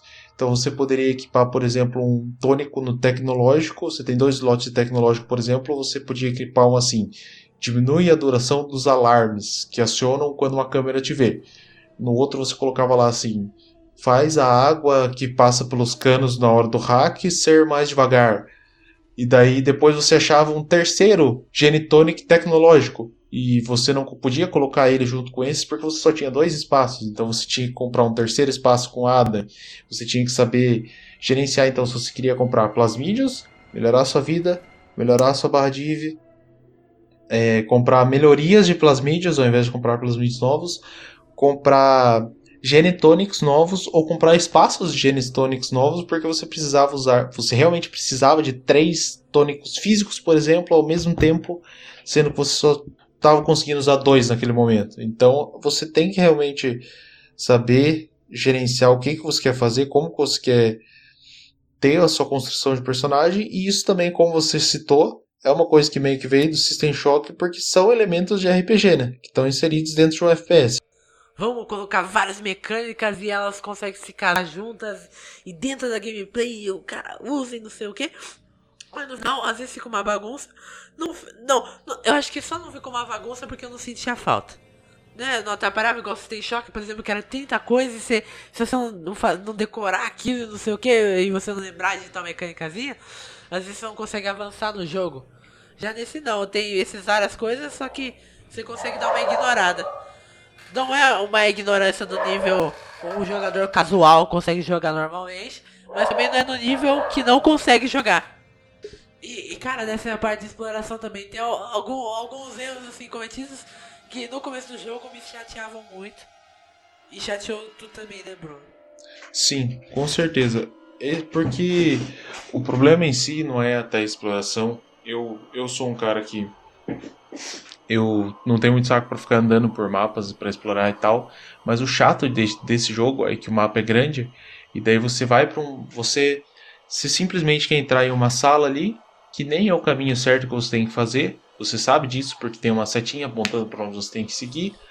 Mas você resolve entrar ali para ver se tem algum, algum item. Às vezes você está precisando de bala, às vezes você vai procurar um medkit, às vezes você simplesmente quer ver se tem um audiolog. E daí você entra nessa sala, às vezes não tem nada, às vezes tem alguma coisa. E para entrar nessa sala você matou três inimigos. Daí quando você está voltando dessa sala, no mesmo lugar onde você matou aqueles três inimigos, já tem mais dois novos. Então isso é um negócio muito frustrante, porque você não tem aquele sentimento de paz que você fala, limpei essa área, não vai ter mais bicho aqui. Porque a hora que você voltar, você sabe que vai ter um bicho. E também é chato, porque às vezes você vai atrás de um recurso, você não acha quase nada ou nada. E daí na hora que você volta, tem os bichos ali, e à medida que vai chegando ao final do jogo, eles vão ficando mais fortes, logicamente. E daí você, tipo, fica se matando, cagando, tipo, recurso, tentando tirar recursos do infinito para você tentar matar aqueles bichos. E só daí você, nessa saída de percurso, você gastou, tipo, um monte de recurso como balas para você ir. E gastou muito mais balas daí para voltar. E fica nisso, e enche o saco isso, é muito chato. E o jogo ele tem várias formas de passar nos lugares também. Eu, agora eu lembrei disso, é muito interessante, sabe?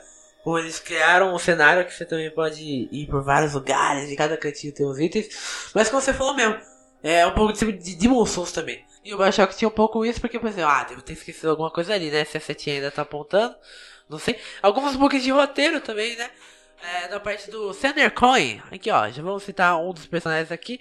Um grande artista que ficou muito louco dos plasmídios e queria ter a obra de Masterpiece, né? Dele. E pra fazer aquilo você tem que matar quatro pessoas. Que elas ficam em lugares específicos do mapa. Só que, cara, uma. Ele tinha uma série de roteirinhos. Então, pra você conseguir chegar até lá, você tem que ir no elevador. E ele fala: Ah, agora mate quatro pessoas. Você vai matar essas quatro, quatro pessoas você encontra na verdade o terceiro, que é do final. Daí você mata ele, só que na verdade era pra ter outro, já, já tem outro no meio. Daí, cara, é uma bagunça, sabe? Às vezes fica um, um pouquinho mal encaixado as coisas.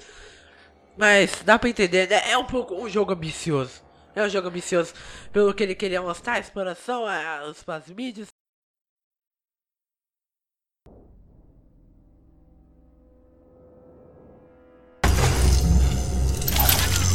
Plasmids changed everything. They destroyed our bodies, our minds. We couldn't handle it. Best friends butchering one another. Babies strangled in cribs. The whole city went to hell. Careful now. Would you kindly lower that weapon for a minute? E agora vamos continuar a parte de história do, do Bioshock. E, cara, essa história você passa por muitos personagens e eles meio que são quase bosses da, da ideia. Um dos primeiros, assim, é o Dr. Steinman, que ele era um médico, um cirurgião plástico. E, cara, tudo. Nossa, quando você entra na ala dele, cara, na área médica, que é. Ele fala que é um dos. O Atlas, primeiro, né, de tudo. Vai, antes de chegar nesse boss, ele fala assim: Ah, você tem que me ajudar a resgatar a minha família que tá numa séria. Daí pra chegar até lá você passa por esses personagens e um deles é o Dr. Steinman. Tanto que o fala pra você, siga o sangue que você vai chegar até ele. E cara, até chegar lá é um negócio tão punk. Cara, era. Não, aquilo, aquilo tinha muita cara de jogo de terror. Sabe, aquele mundo de sangue no chão e aquelas fotos de pessoas decepadas, sabe, as, as caras dela toda deformada, várias tesouras, sabe, coisas jogadas, um ar todo podre, como se tudo já tivesse morto. E cara, quando você encontra ele, é incrível, né? Aquelas três luzes mirando pessoas com, no forma de T, né? Como se tivesse uma cruz. E ele perfurando o paciente já morto.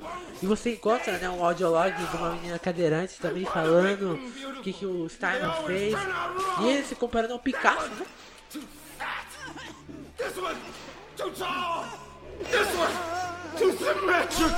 Falando que o Picasso, quando ele desistiu de. Né, ele cansou de fazer obras de pessoas, ele começou a inventar a arte cubista, né? Ele começou a meio que fazer a própria realidadezinha dele. E ele meio que, que, pensava que ele era isso, só que ele só era um médico muito louco nesse style. É, ele tem a chave para Batisfera para Neptune's Bounty. Ah, sim. Pode ir pra então. Cara, e nesse caminho até chegar a família dele, você também encontra a doutora Animal em jogo, né? Porque a gente tinha trocado antes, é como já dito, né? Audiologs. Então, cara, talvez tenha alguém que não entendeu. Agora que eu parei de pensar, audiologs são áudios que você encontra pelo jogo, né? São aquelas caixas que você, vamos dizer assim, em game você coloca no seu rádio e você consegue ouvir. Ah, uma coisa que a gente também esqueceu, cara, fantasmas. Né? Quando você tá jogando, você vê fantasmas dos seus plasmídeos. Porque tem toda uma. O plasmídio ele é reciclado, né? Das pessoas mortas e dizem que lá ele carrega algumas memórias e você consegue ver lá. É, é bem, é bem da hora essa parte do jogo. E continuando, você encontra Tenenbaum, daí é, é aquela parte que a gente já contou. Ela te dá o plasmídio que cura a, a, a Little Sister e vai pra o orfanato dela. Que no final do jogo é importante. Cara, isso é um negócio que a gente tem que discutir agora. O King Levine falou, cara, eu não queria fazer boss fight. Ah, ah, ele não queria fazer final alternativo. Ele disse que tudo isso é da 2K, ó. E cara, agora que eu parei pensar, se não tivesse final alternativo, então sempre teria uma forma de resgatar a Little Sister, então como será que seria, né? Porque você só resgata ou mata ela sem esse final, será que perderia mais o sentido ainda, né? Ficaria bem estranho, né? Se tivesse se não tivesse final alternativo, porque tipo assim, digamos que ele só deixasse o final ruim e você tivesse salvado todas as Little Sisters, não faria o menor sentido. Agora, se ele só deixasse o final bom e você tivesse harvestado todas as Little Sisters, também não faria o menor então, sentido. Não sei se no jogo mesmo como que funcionaria essa mecânica, porque desde o começo estava assim. Você obtém Adam matando as.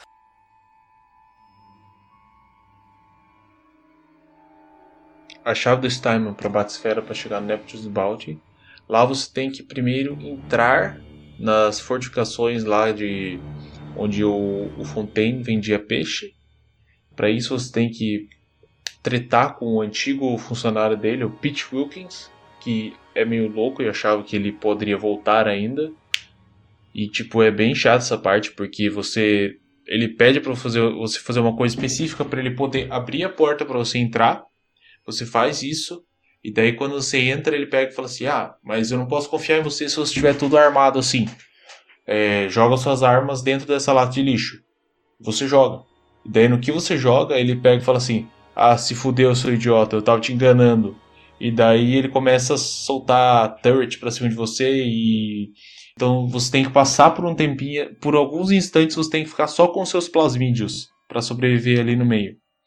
E depois que você consegue passar por essa Neptune's Bounty, a próxima fase é o Smuggler, Smuggler's Cave, que é o local onde está o submarino do com a família do Atlas dentro. Então, tipo, você já está prestes a fazer eles fugirem de lá. O Atlas, ele está sempre em contato com você pelo rádio, dá eles aí. Então, por favor, auxilie eles por mim. Só que quando você está chegando para para auxiliar eles, você está vendo o submarino deles, o Ryan, o Andrew Ryan tá 300% pistola. E dele pega e fala um assim: Splicer, né? Uma Dele, primeiro ele pega e fala assim: "Não faça isso, ou você vai ver quem que eu sou". Daí você, você vai puxar a alavanca do mesmo jeito para liberar o submarino lá. Só que daí quando você faz isso, você fica preso por uns instantes dentro da sala. O Andrew Ryan fala: Não, agora você, tá vendo, você vai ver com quem que você mexeu. Daí começa a aparecer um monte de splicer, tipo, tentando despedaçar o submarino. E eu lembro que nessa hora, mano, eu, eu tipo, fiquei realmente desesperado. Porque você fica esperando aquelas portas abrirem, elas abrem. Eu lembro que nessa hora eu saí, tipo, muito sangue nos olhos, tipo, eu, eu vivia apanhando os splicers, mas nessa hora eu saí explodindo tudo os splicers que eu vi pela frente, sabe? Lança-granada, é, minha 12, plasmídio. Nossa, nessa hora eu joguei muito, saí explodindo todo mundo. E na hora que você tá chegando assim do lado do submarino para tentar salvar a família do Atlas, o submarino explode. E é muito pesado, tipo, o Atlas no rádio assim, berrando. Não! We'll find the bastard. We'll find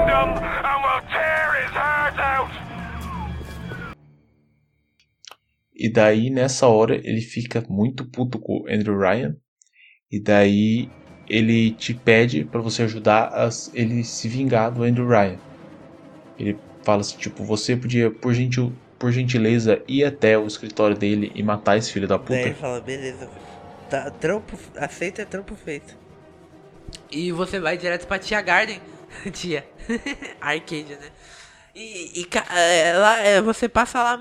Mano, essa parte do jogo eu acho da hora porque ela muda no visual, não tem tanto aqueles vidros e todo aquela, aquele concreto, né? Mais arborizado e tudo mais. Eu acho da hora tentar aqueles letreirozinhos. E, e pra que, que ele serve, né?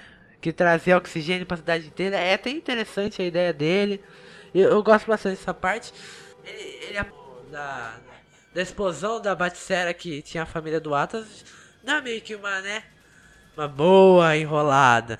Que você chega lá e fala, ai meu Deus, o, o Andrew Ryan está matando, né? Quando você chega lá pra uma doutora que ela tá com o antídoto, né? Que ele colocou. Ele queria matar as, as plantas por causa que ele. Por causa que ele meio que dizia que ele não tinha mais controle nenhum sobre a cidade. E se ele não tem controle, ninguém entende, ele foge de tudo lá. Daí o antídoto aqui a doutora estava preparando, ela acaba morrendo.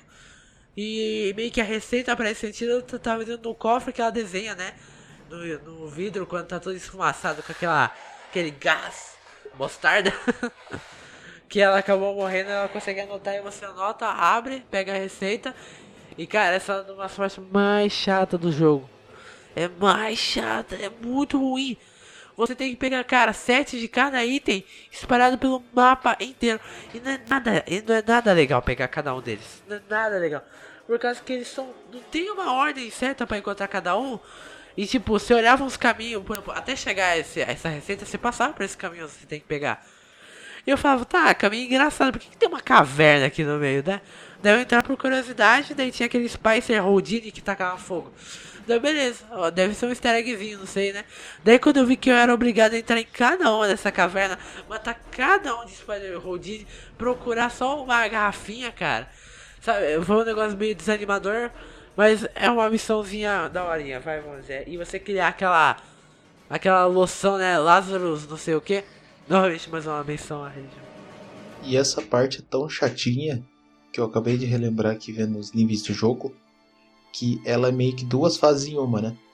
Você entra em Arcadia e você termina de achar os ingredientes para fazer sentido no Farmers Market, que na verdade é um outro nível, que tem toda aquela animação, aquela aquele corte entre fases que dá um loading, que faz um autosave, e depois você ainda tem que voltar para Arcadia para você fazer um deploy, tipo, pra você jogar esse sentido lá no meio das da floresta ali. Sim.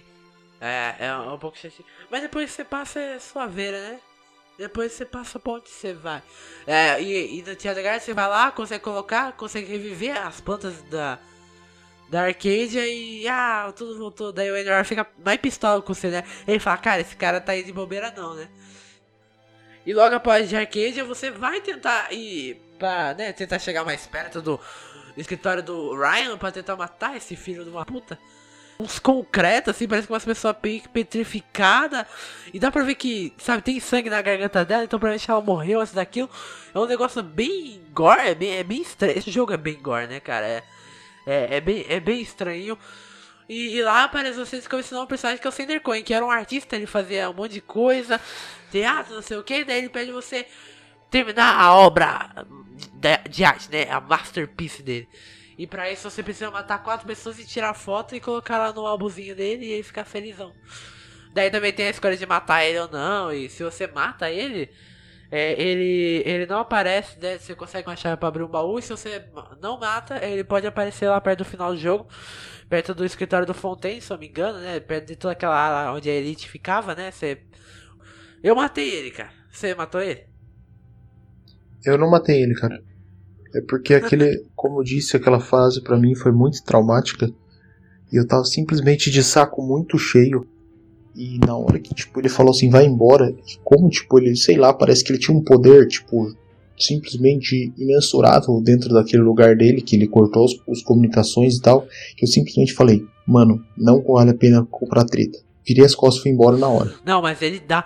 Mano, essa parte é, é muito mas, mas depois, depois que eu parei, depois que eu li na internet que dava para matar ele, eu me arrependi de não ter matado, porque eu achei ele muito filho da puta. Não, essa parte é muito da hora, cara. Mano, ver todas aquelas propagandas e tudo mais.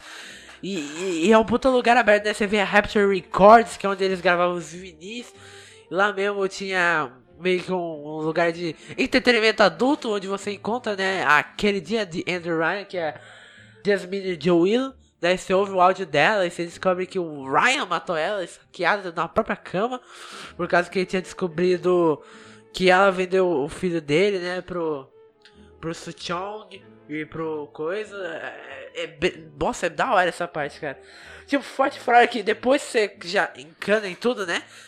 Já, já fica um pouco gostoso. Mas, mano, essa parte de arcade durou um tempão. A gente se torrava, mas é chata pra caramba. Essa parte aí no começo também é chata matar os quatro. Porque eles são como se fossem splicers normal, só que com um tchanzinho ali e um pouquinho ali. É interessante no que você chega, você já percebe o quão louco é o Sander Cohen, porque aparece um cara tocando piano. Daí ele pega e fala: Não, recomece a melodia. E o cara recomeça. Ele fala: Não, não tá bom, recomeça. E o cara pega e, tipo, tá tipo, esgotado e fala assim: Não, eu não aguento mais, para com isso, seu louco. E daí o, o Sander Cohen simplesmente explode o piano com o cara do lado. Nossa, essa parte é escrota também. Tem um desses Houdini Spicer, né? Que, que, ai, cara, que raiva de, dele, sabe? O negócio mais chato do jogo é ele, sabe? Essa parte eu fiquei um pouquinho perdido também. Só, era só apertar o botão pro elevador que eu fiquei perdido. Mas era isso mesmo. E cara, nessa parte aí eu já tava matando zero Big Dead. Eu falei, mano, tô de saco cheio de combate. Eu não aguento mais, eu quero zerar esse jogo. E quando você vai lá pro Ryan's Office, toda aquela parte parece que é meio que industrial, né? É bem louca. Cheio de grades e uns splicer meio que com umas roupas de trabalhador, uns negócios muito loucos. E, e, quando você chega lá, você vê que a porta dele tá trancada, selada com um bagulho de energia. Daí você fala, hum. Daí você vai lá pro. Como? E vendo para você acessar o escritório dele, você tem que ir até o FS. Que é onde tinha toda aquela parte, né? De, da energia de Rapture, né? Ah, tinha aquelas, aquelas, aquelas lavas, né? Passando por uns canos, um negócio meio. E os escritórios, é cheio de armadilha lá. É, eu, eu não gosto dessa parte.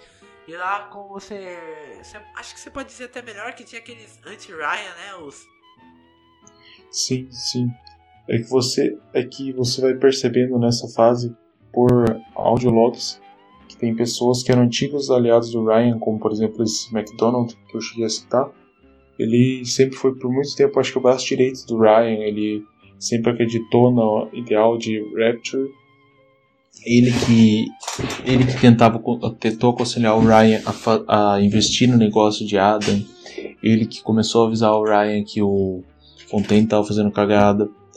E até que chega num ponto, depois que o Ryan já tomou os negócios do Fontaine e tal, que ele sente que o Ryan está ferindo os ideais da cidade. Então ele está disposto a matar o Ryan por isso. E como ele se torna inimigo do Ryan, todas as pessoas que o Ryan considerava que foram se tornando inimigos dele, bem na porta de entrada do escritório dele, todas as pessoas estão mortas e, e presas na parede por uma estaca. Então um negócio tipo bem pesado e você vê que o Ryan realmente tipo, tá ficou louco, tá meio maníaco, que ele não quer perder aquele poder por nada. Exatamente. E cara, essa parte é da hora pelo visual também. Que, cara, quantas vezes eu revi naquela Vita Chamber? Quantas vezes? Foi uma das partes que eu mais morri no jogo porque eu não aguentava mais, cara. Tipo, eu tentava passar correndo e montar a bomba rapidão e é nóis. E, e às vezes não dava, eu revivi tanto, mas, e eu sempre via aquela que é meio que. É dentro do vulcão, né? Não um vulcão, mas. Um, um geyser de lava. E lá eles concentravam a energia geotérmica. E você faz a bomba que o antigo brother lá do Ryan tava fazendo pra fuder ele. Você termina, é muito da hora que é meio que um esconderijo de rato lá, é muito louco. Você pega essa bomba, leva até lá, explode tudo e você consegue entrar no escritório do Ryan. E aí é, era pro jogo ter terminado, hein? Aí era o resto, meu amigo, desse jogo é triste, mas quando você entra lá, você vê ele jogando golfe totalmente cínico, né? Porque tá tudo sendo destruído à, à volta dele. Totalmente tudo sendo destruído. Eu acho que ele até. Foi ele mesmo, né? Que quis destruir Rapture. Eu acho que foi ele que sabotou mesmo. Sim, ele se auto-sabotou. E ele queria morrer lá mesmo, né? Tinha uns logos que ele fechou o Zita Chamber daquele lugar. É. Muito doido. Muito doido. O homem manda e o Scar obedece. Ia ficar falando isso. E cara, e você é, daí, daí você descobre que você é controlado por uma palavra mágica chamada You Do Kindly. Que o próprio Ryan descobriu, né? Com várias. Né, tentando ligar todo mundo, ligando a Joe, Joe Smith, né? Que era a esposa dele. E que ele vendeu o filho. Daí o Sushong ele conseguiu transformar o, o, filho dele, que é o protagonista do jogo. Que você é filho do Ryan, oh meu Deus, ah! E você foi meio que programado para Programado não, né? Sofreu várias mutações para crescer super rápido. Você também sofreu dessa, né? Que você pode ser controlado facilmente pela mente, né? Com essas palavras, o Woody e o Kindly. Que seria meio que por gentileza. E daí Sim. você descobre tudo e passa um flashback na sua cabeça. Daí você começa a ver a primeira cena do game. E, e daí você vê que dentro daquela carta lá que tava escrito que era pro ser Woody, o Kindly open this, não sei o que, ó dessa tal coordenada. E, de, e dentro existia um revólver. Daí você começa a. Ai, sua cabeça explode. Então o avião não caiu para acidente. Foi tudo culpa do Jack. Não culpa do Jack, mas ele foi controlado. Com esse controle de mente, ele foi lá, matou o, o, né, o piloto do avião.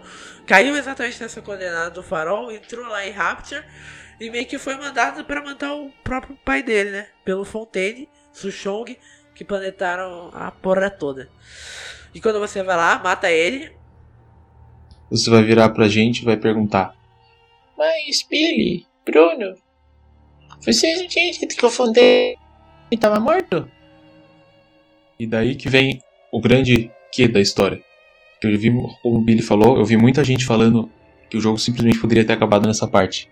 O Atlas, que foi que o Atlas na verdade foi uma personalidade que surgiu no vácuo do Fontaine tá morto. Ele era um grande herói do povo, um cara que queria o melhor dos pobres, tentava ajudar eles. Então era totalmente a figura de oposição ao Ryan, mas na verdade o Atlas era o Fontaine. O Fontaine forjou a própria morte e ressurgiu com uma nova personalidade. Lembra que eu falei no começo? Bem no começo que ele também assumia outras personalidades, que ele conseguia se disfarçar de outras pessoas. Ah, eu lembrei o que eu ia falar. Então ele, quando você era criança, ele que, que arquitetou o seu roubo e contratou o Sushong, ou seja, mais uma vez o Sushong fazendo alguma coisa para quem estava pagando melhor, para o Sushong te transformar numa arma que ele poderia manipular simplesmente com as palavras Would you kindly, que é você poderia gentilmente usar para matar o próprio Andrew Ryan e ele roubar para si mesmo o império que o Andrew Ryan tinha construído em Rapture. Então, na verdade, você está ali foi puramente planejado pelo Fontaine, porque você foi feito literalmente você foi fabricado, matar o Andrew Ryan, obedecer cegamente as ordens da Fontaine e estar de, na Rapture numa bandeja pra ah, ele. Mas Bruno, por que tem que ser exatamente o filho do Andrew Ryan para matar ele? Aí, sei lá, né, cara? Acho que ele quis ser bem irônico, né? Não, mas parece que só ele que conseguia acessar a Baticera e a Vita Chamber, né? Cara, dizem, mas meio que quebra isso por causa que você usa no Bioshock 2. Só que eu acho que não quebra, não. Eu acho que assim. Era, todo mundo podia usar. Tipo, as Baticeras, obviamente, eram, todo mundo podia usar.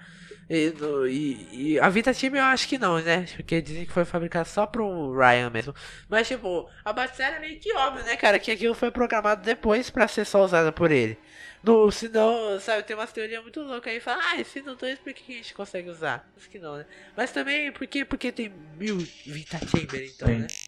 Em todo então, lugar. Eu pensei nisso agora, tipo, se era só pro, pro Ryan, por que, que tem tanto assim?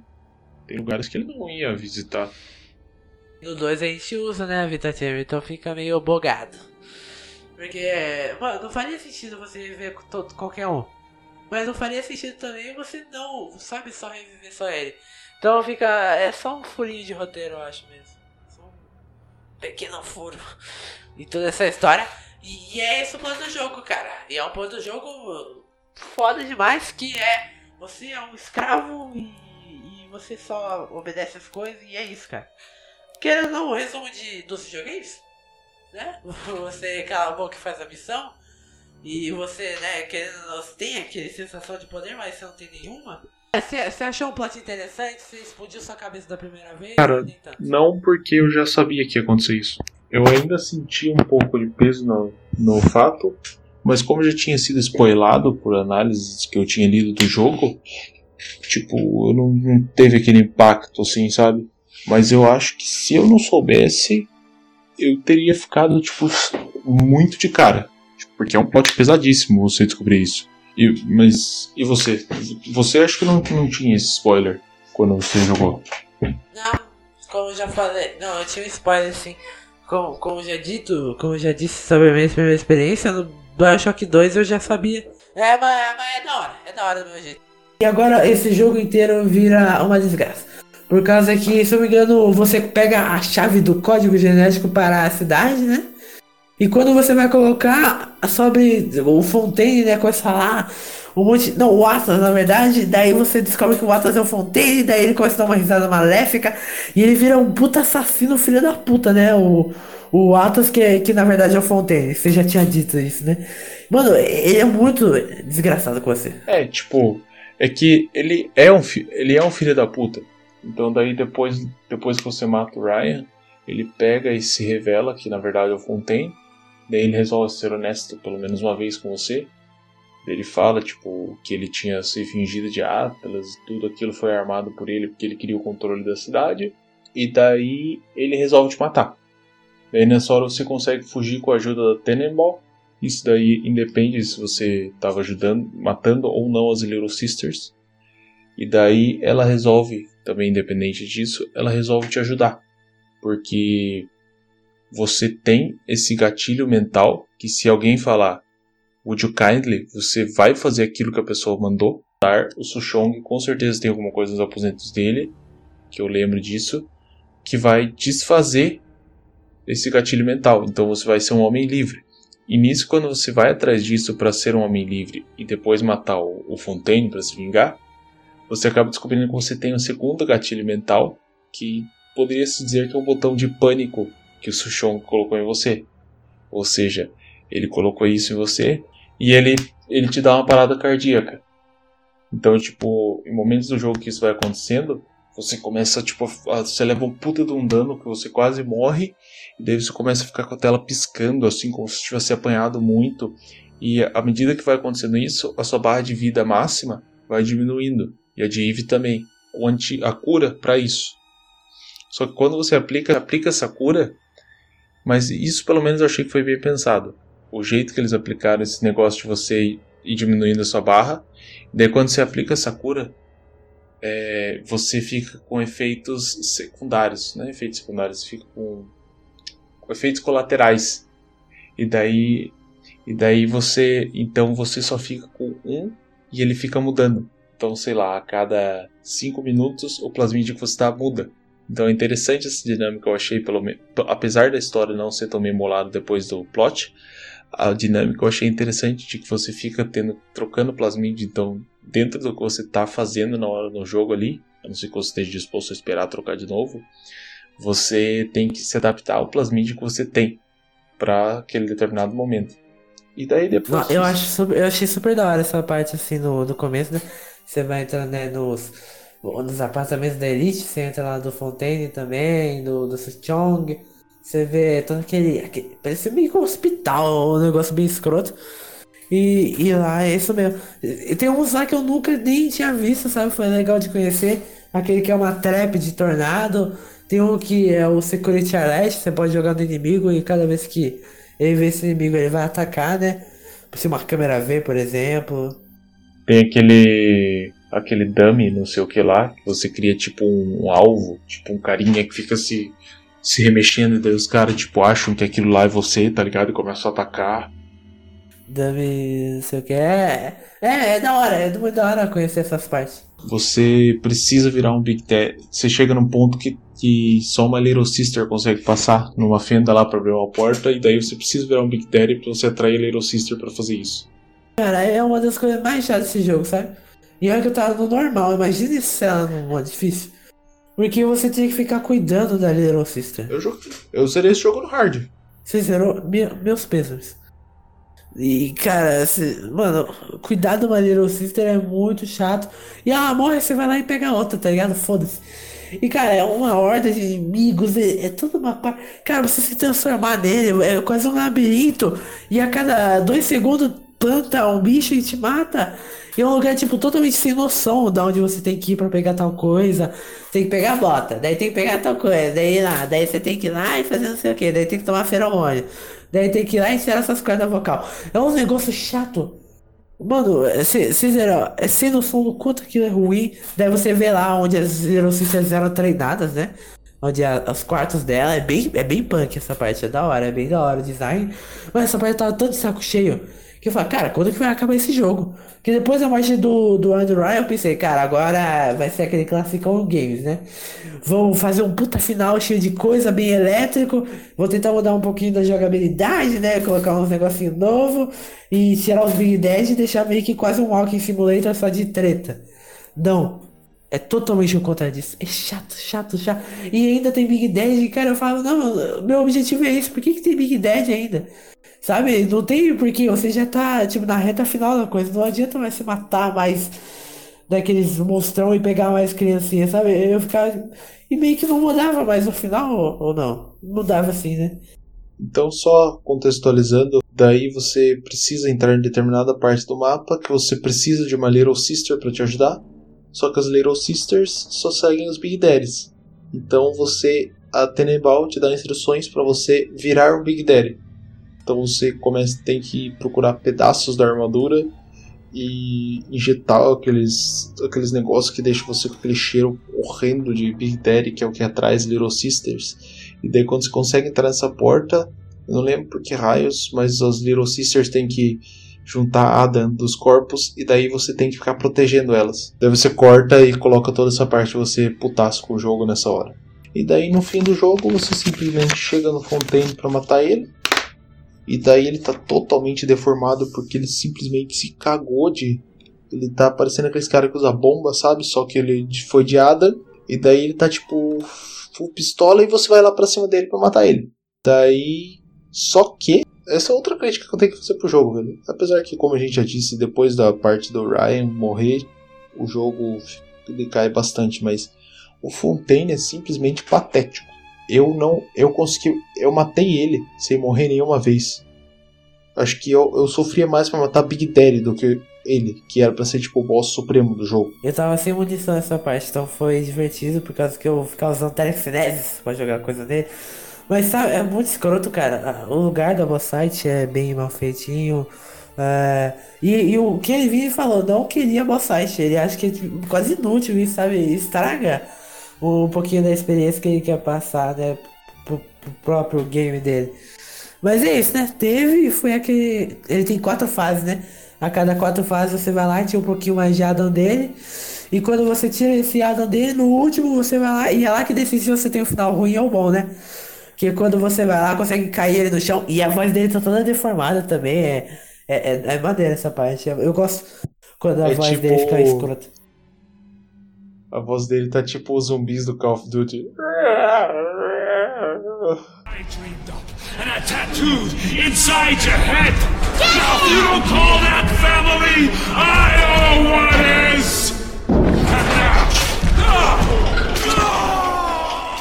Quando você mata o Atlas, ele cai no chão, começa a falar, ah, eu te dei uma família, é, é isso que você quer pra você, a cidade, não sei o que, a cidade é importante, e daí vem um monte de Little Sister. Não, e quando, depois que elas sugam todo o Adam dele e mata, né, o Atlas, ah, uma coisa aí, ó, não tem vida chamber nesse lugar, né, se você morre, você tem que dar save load, tem que dar load de novo o seu próprio save. Bem escroto, né? Bem, bem estranho. E, mas nem é tão difícil, como, como você já disse. E lá vai abrir a cutscene boa ou ruim. Se você conseguiu sal se você salvou a maioria das Little Sisters, vai, vai ser suave, vai ter um final que ela te dá a chave da cidade, a chave genética lá do. Não, vai, vamos começar pelo final bom, como que é? Você pega a chave da cidade e vai embora com elas, não é? Daí elas conseguem ter uma vida, casa. Isso, tipo assim, você pega as Little Sisters, acho que cinco, se eu não me engano. Ou todas, não sei. Não dá pra entender isso direito, não, não fica tão explícito. Mas você simplesmente vai embora de Rapture com as Little Sisters e você dá uma vida pra elas. Então você meio que vira um pai delas. O final parece, tipo, ah, umas adultas, tipo, casadas e tal. E tipo, uma mão de velho, assim, com aquela sua tatuagem de corrente no pulso. Mas eu não sei, eu posso estar errado, mas o que eu ouvi dizer é que se você harvestar uma Little Sister que seja, você já pega o final ruim. Ô louco! É? Poxa. Eu não sei, é o que eu ouvi dizer, eu nunca, eu nunca cheguei a testar isso. E eu, eu tava sem saco pra voltar a save pra, tipo, harvestar só uma e tentar matar o, o bicho de novo pra depois ainda ir pro, pro final pra ver se mudava. Tanto que o final ruim eu descobri porque eu vi vídeo no YouTube, tava sem saco pra refazer o jogo. Eu também. Qualquer coisa que fosse do jogo. E o final ruim é que o. Qual, que era treta mesmo? Você lembra que os Splicer conseguem sair de lá, né? O final ruim é que, tipo, ela te dá a chave da cidade e como teoricamente você é uma pessoa ruim que harvesta menininhas, criancinhas, você meio que vira um Fontaine segundo. Tipo, você toma o controle de Rapture e daí e os ambos finais têm a Tenenbaum narrando o, o que, que você faz. Porque para não ficar só no campo do implicitismo.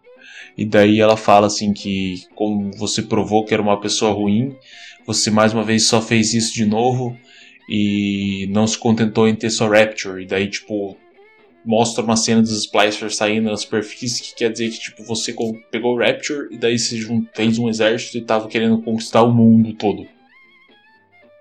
Mu- Muito louco, muito louco. E qual que é o final verdadeiro, gente? Ah. Que o final ficaria implícito, né? Da sua escolha. E, e o jogo se trata de não ter escolha, né? Então ficou mais escroto ainda até o final, na verdade. Ah, não sei, cara. Eu acho que eu. Eu acho que no. Dentro do Bioshock 1 dá pra se dizer que tem escolhas. Eu acho que o jogo que eles criaram. Depois a gente vai falar sobre isso, lógico, mas eu acho que o, o Bioshock Infinite eles fizeram um design pra dizer que você não tem escolhas. E no 1 eu acho que é teoricamente é pra você ter. No 1 e no 2, tanto que no 2 parece que tem mais de dois finais alternativos. Não, o 2 é putaria. O 2 é um monte de coisa, um monte de final. É um- Acho que é um cinco final. Tem um final triste, daí um final triste, triste, daí um final ruim, daí um final ruim, só que tal pessoa morre, só que é um final ruim, só que você. A sua filha te salva, só que é um final bom, daí você consegue salvar todo mundo, é bem estranho. C- conclusão de tudo. É um jogo da hora pra se jogar hoje em dia. O remaster acho que vale a pena sim. Apreciar todo aquele mundo vívido que o Ken criou. Jo- Joga o Infinity. Joga o Infinity, pelo amor de Deus. Se você é daqueles que, cara, que gosta de FPS, ação, pega o Infinity. Acho que nem precisa jogar os outros games, joga felizão lá o Infinity. Mas se eu posso fazer um adendo aqui, se você for jogar as DLCs do Infinity, joga o Bioshock 1. Pode ser que realmente você jogue o Infinity, você entenda o Infinity, mesmo sem ter jogado o 1, mas te dá uma visão totalmente diferente do jogo. Eu não ia ter aproveitado. Eu, eu acho. Eu, eu fico, apesar de eu ter terminado o Bioshock 1 na força do ódio, eu fico muito feliz que eu fiz ele antes do Sea. Não, acho que não é nem entendimento. É, mano, é fechar a história. Eu acho que. é, bom, na época eu achei isso. Hoje em dia, não sei se eu ainda acho, mas eu acho que foi muito corajoso você terminar uma trilogia foda com uma DLC, né? Que são aquelas as duas do Buried Sea, né? Algumas pontas vão fechar do 1, do, do um, né? Vão- é, mano, é foda, é foda. Vamos, vamos falar mais já. Acho que o próximo Big já vai ser sobre Bioshock 2. Quando lançar esse daqui, né? Você já sabe que vai ser Bioshock 2. Daí vai ser o Infinity e é isso, cara. Eu espero que vocês aproveitem esses três podcasts sobre os três games. Que, pô, é gostoso de ouvir, é gostoso de jogar, recomendo pra todo mundo.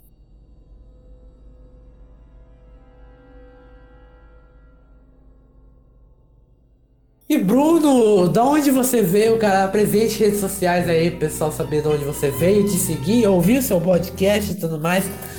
Que, cara, certeza que o pessoal vai ficar interessado no seu trampo. Bom, o meu podcast aqui é basicamente, se vocês se interessarem, sou eu falando um monte de bosta com outros dois amigos, inclusive um deles, o gloriosíssimo Esgoto, também integrante do Esquina 42. Então, o meu podcast é o Catracando Podcast, pode ser encontrado no Spotify, no Anchor, Google Podcasts, basic, basicamente quase qualquer plataforma. Se você já fez alguma coisa de podcast, sabe que o Anchor publica em vários lugares, todos os lugares que o Anchor, Anchor publica.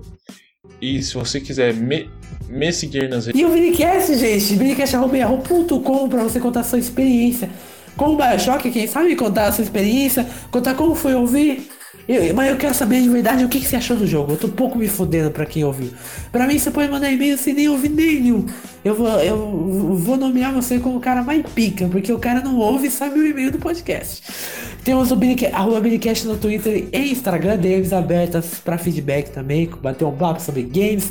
Quem sabe mandar seu top 10? Deus, Zarpa e tchau. Beijo.